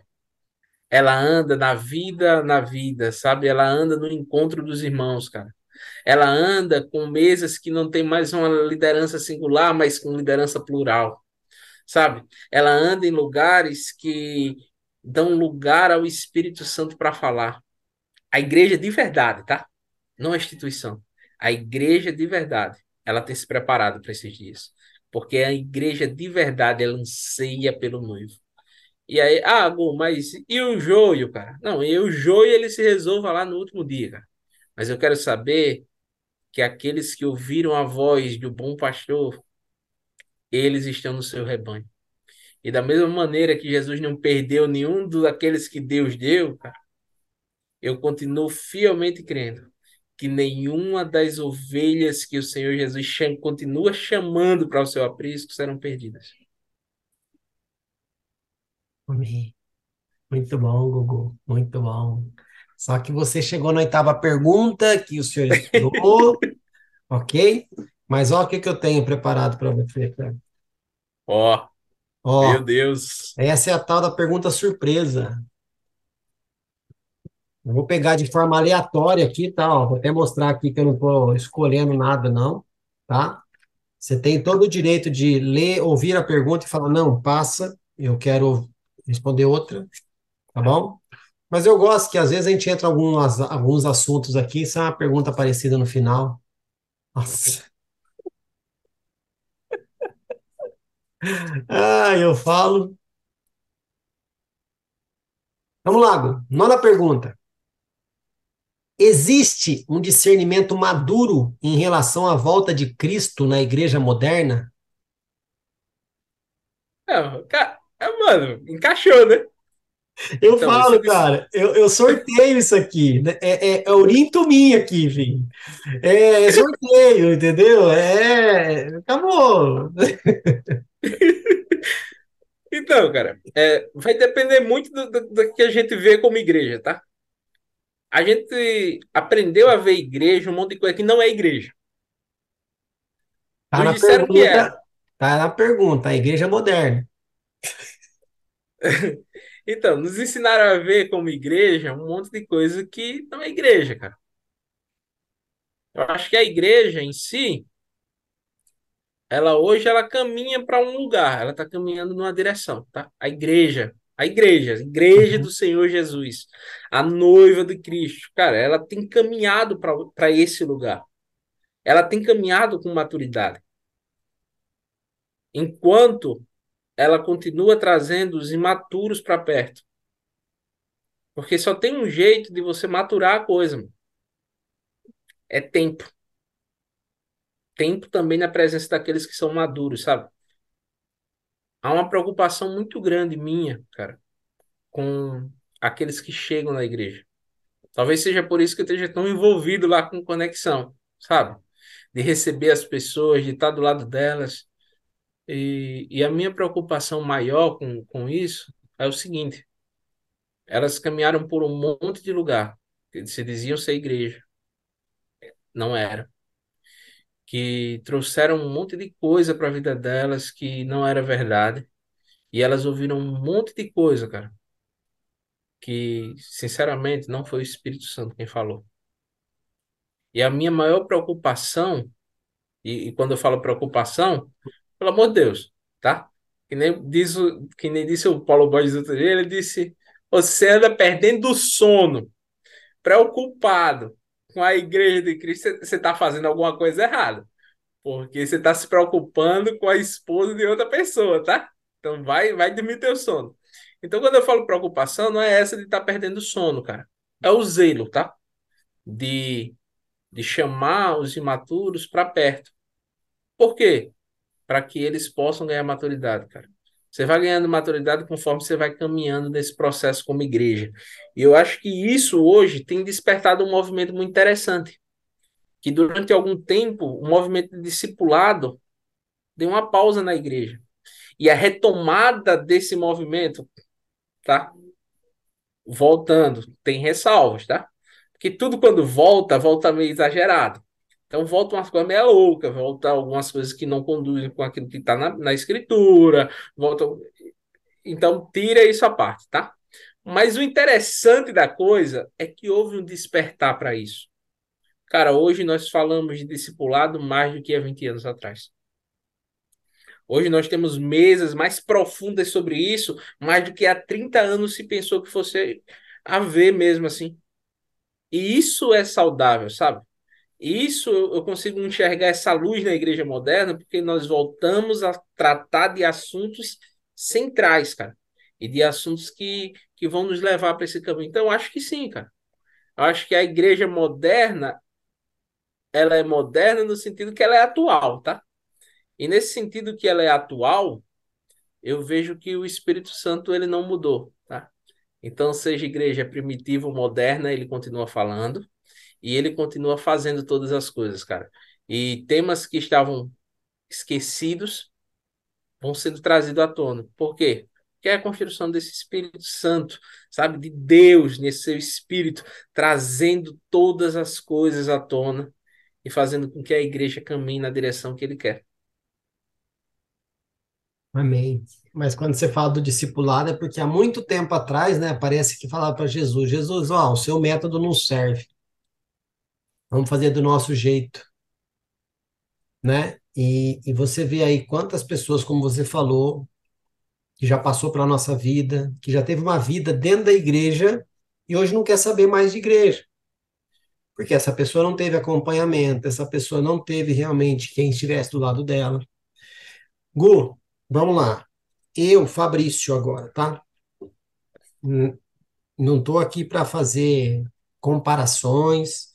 Estou falando como Fabrício, aquilo que eu creio. Eu nunca criei, ok?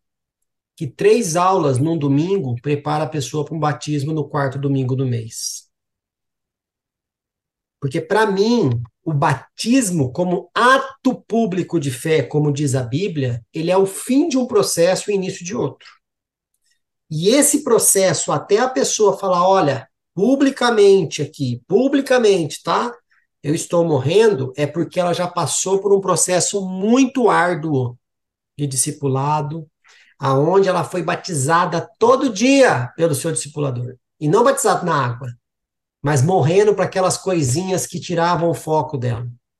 Por isso que eu digo, a gente lá no movimento, lá no DNA, nos cultos que nós assistimos, sempre finaliza com Mateus 28, 18 ao 20, beleza? Só que ali está, Jesus está dizendo, batizando-os. Não é no sentido quantitativo, é no sentido de continuidade. E de fazer discípulos, batizando-os em nome do Pai, do Filho e do Espírito só que tem uma versão da Bíblia, Gu, que eu amo, que é a Bíblia hebraica que eu tenho aqui, a Bíblia judaica, desculpa, que eu tenho aqui, e ela fala o seguinte nesse versículo: Ide por todo mundo e fazei talmidins, que, que é discípulo, imergindo-os na verdade do Pai, do Filho e do Espírito Santo, ensinando todas as coisas que eu vos tenho ensinado. E eis que estou convosco, lá, lá, a gente já sabe. Mas o que eu quero dizer com isso? Esse processo do discipulado, que é importantíssimo, ele também precisa ter essa visão de que essa pessoa que está sendo discipulada, ela precisa ser invergida na verdade do Pai todo o tempo. Para um dia ela poder chegar e falar: olha, publicamente dizendo, eu morri. Porque as pessoas colocam hoje o batismo como algo tipo uma chavinha antes do batismo e depois do batismo. Tá? Tem, tem, tem uma frase, Fabrício, do, do, de Lutero, que ela é muito interessante, que ele disse assim, eu pensei que o velho homem houvesse morrido nas águas de batismo. Mas ele sabia nadar. Aí ele diz, eu descobri, o miserável sabia nadar. É. Ele escapou. E agora eu tenho que matá-lo de novo. Todo dia. Todos os dias. Então, isso que você falou, eu lembrei da frase, fiz a associação. Ah, mas por que, que eu digo isso, Gu? Hoje, o batismo, ele tem limitado pessoas a trabalhar na igreja. Ó, oh, meu querido, você só pode tocar o louvor se você for batizado. Você só pode fazer tal coisa se você for batizado. Aí eu pergunto: a oferta e o dízimo é para quem é batizado? Ah, e você só pode tomar ceia se você for batizado mas a oferta e o dízimo ninguém coloca essa, essa esse impedimento do batismo. Alguma coisa está errada. Porque para mim, ceia é para pecador, não é para santo. Então não é o batismo que determina quem pode estar na mesa. Primeiro começar, lá, né? Então, mas para começar, aonde está escrito na Bíblia do batismo dos discípulos que Jesus chamou para estar com ele? André e Felipe, que eram discípulos de, de João Batista, talvez tenham vindo batizados já. A Bíblia fala que, que Pedro foi batizado? Não fala. Se ele foi ou não, não fala. Os outros, mas estavam todos na mesa. Então, é, quando eu, essa questão do id, fazer discípulos, batizando-os, para mim é no, no sentido de, do processo. Tá? Aí as pessoas vêm e falam, Fabrício, mas Felipe conversou com o eunuco. E olha que acabou a conversa, o eunuco queria se batizar. Eu falei, você está se comparando com o Felipe, que estava cheinho do Espírito Santo, cheinho, cheinho. Você está se comparando com ele.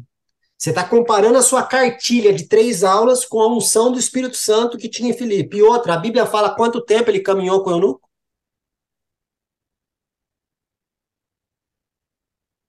O cara estava numa jornada. O cara estava andando numa carruagem. Ok? O cara estava vindo lá, lá do Egito. É do Egito que ele estava vindo? Não me, não me lembro agora. Mas eu. É, era, tava vindo da, da, da, da, como que é? Uma caravana de outro lugar, não era de Israel, não era de Judá, não era de Belém, não era de Jerusalém, era de longe. Deus teve que teleportar Felipe, de onde ele estava, até esse lugar. Ok? E depois que ele fez o que fez, ele foi arrebatado de novo. Ok? Eu te pergunto. Ah, não, Fabrício, Felipe não foi arrebatado a primeira vez. Deus mandou ele até lá. E depois ele foi arrebatado, tá? Cada, cada versão fala uma coisa. E o que importa é, ele estava em Jerusalém, teve que sair dali e chegar até esse eunuco. O eunuco estava em uma, uma, uma carreata, estava fazendo uma, uma jornada. de carruagem, camelo, cavalo, sei lá, não era Uber, não era avião, não era ponte aérea. Eu te pergunto, quanto tempo Felipe ficou conversando com esse eunuco? Pelo, pelo, como que eu posso falar? Pelo a descrição bíblica, parece que Felipe falou: não, esse cara de Isaías é Jesus. E o eunuco, ah, então quer me batizar. Não fala, Gu. Mas as pessoas querem usar isso para tirar processos de pessoas. E você. Aí eu. Por que, que eu estou falando todas essas bobagens aqui? Porque quantas pessoas passaram na sua vida, já passaram na minha vida, que já passaram por batismo, estão fora da igreja. Essa pessoa não tinha morrido? Essa pessoa não tinha deixado as práticas antigas, vamos dizer assim? Ou essa pessoa só tomou um banho? Porque a maneira como ela foi discipulada, ou a maneira que ela foi introduzida ao batismo, é totalmente diferente daquilo que Jesus falou. E hoje nós estamos voltando para o discipulado, como você disse, de uma forma muito mais bíblica, por quê? Porque entendemos que o modelo dele funciona. E o nosso não. É por isso que eu falo, tem coisas que eu coloco, que eu questiono e falo, eu sou criticado. Mas eu leio a Bíblia. Eu não quero saber. E para mim não adianta falar, não, mas fulano fez três aulinhas aí e tá pronto para batizar. Aí eu te pergunto, tá, dessas três aulinhas, dessas três semanas, quando que você foi na casa desse peão saber como é que ele é na vida dele? Quantos minutos de vida na vida você teve com essa pessoa sem ser o tempo da aula para você falar se ele está apto ou não?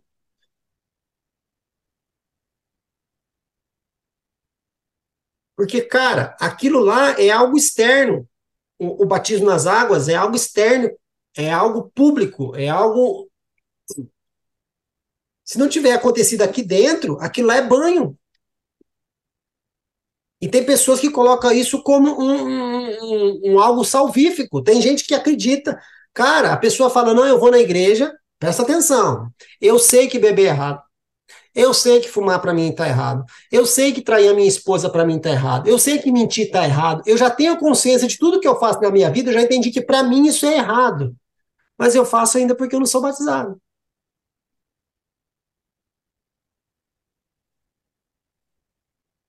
O batismo que vai. O cara já tem a consciência que ele está fazendo a coisa errada. E o cara tá, tá preso ao fato de que se ele se batizar, aí ele tem responsabilidade com aquilo que ele é errado, que é errado. Se ele não se batizar, ele tá de boa. É isso que a Bíblia diz, Gu? O que eu vejo, mano, é que a gente tem que parar de dar desculpa, sabe? E as pessoas estão procurando um motivo para pecar, para errar, para fazer alguma coisa, esperando a aprovação de alguém, né? Porque se der pau, a culpa é do outro. É. Ah, e foi e meu fica... líder, foi o líder do Conexão que falou que eu podia fazer tal coisa. Não, senhor, Fiota. É, meu Deus.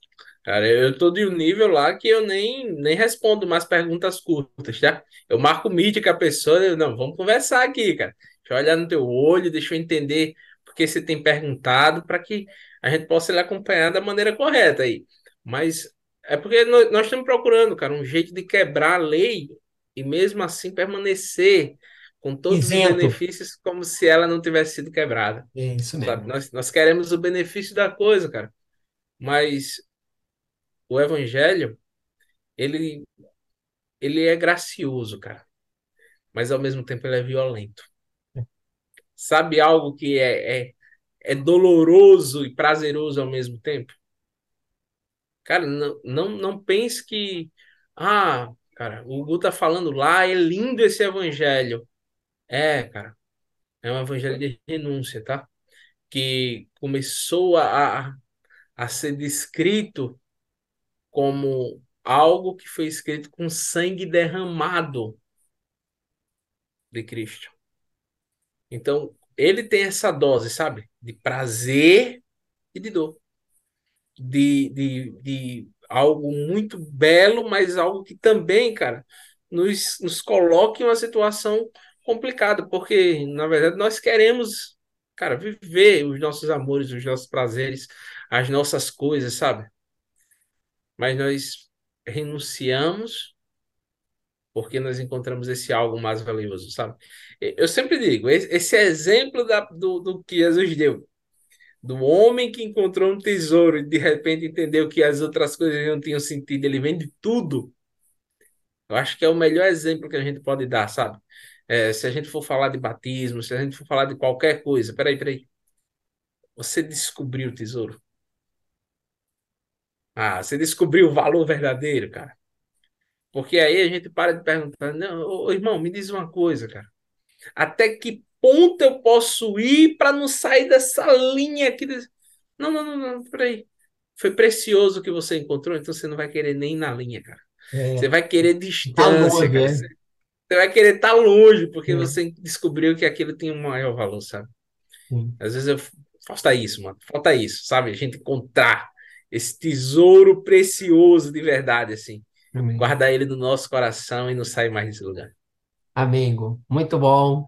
Acabou agora aí as suas nove perguntas. Parabéns, oh. passou, passou. Mas ainda tem um desafio para você. Você topa?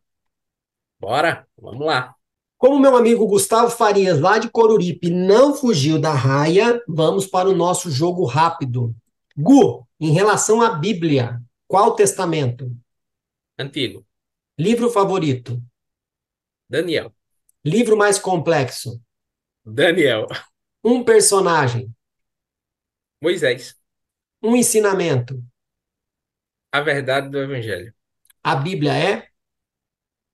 Plena. Inspirada por? Deus. Para qual tempo? Todo tempo. Qual o seu valor? Total, mano. Para qual público? Todos. Contraindicação. Aqueles que não querem se arrepender. A leitura deve ser? Prazerosa. Sua importância é? Transformadora. Passou sem gaguejar. Muito obrigado, Gugu. A gente faz esse momento aqui mais de descontração, porque a gente vem, traz assuntos, os assuntos às vezes um pouco complexos para a gente conversar, fica uma pressãozinha, tal, tal, tal, mas aqui é só para a gente dar uma descontraída. Porém, eu quero deixar uns minutinhos para suas considerações finais e a gente finaliza a nossa entrevista aqui, meu querido. Ah, não, cara, quero só te agradecer por esse tempo, tá? A gente poder falar aqui algo sobre aquilo que tem queimado no nosso coração, falar um pouco sobre a igreja do Senhor, cara, sem isso queima em nós, tá? De viver essa igreja, de se tornar essa igreja e de caminhar para esse lugar, que é da noiva esperando pelo noivo. Cara, e obrigado, Fabrício. Obrigado mesmo por, por esse tempo, por, por a gente poder ter essa conversa aqui e por todas as outras conversas que a gente já teve por aí, mano. Valeu, tamo junto. Gu, nós aqui do canal que agradecemos você ter vindo aqui, ter expressado as suas opiniões. Muito obrigado e eu peço para que Deus continue abençoando a sua vida, seu ministério, sua família, o seu trabalho e que você seja essa luz esse reflexo de Cristo aonde quer que você esteja, tá bom, meu querido? Então, muito obrigado, Deus abençoe você, agradeço a sua esposa por ter emprestado você pra gente esse tempinho, tá bom? Deus abençoe. Beijo do mago para o gordo. Vamos lá. Tchau, tchau. Tchau, meu irmão.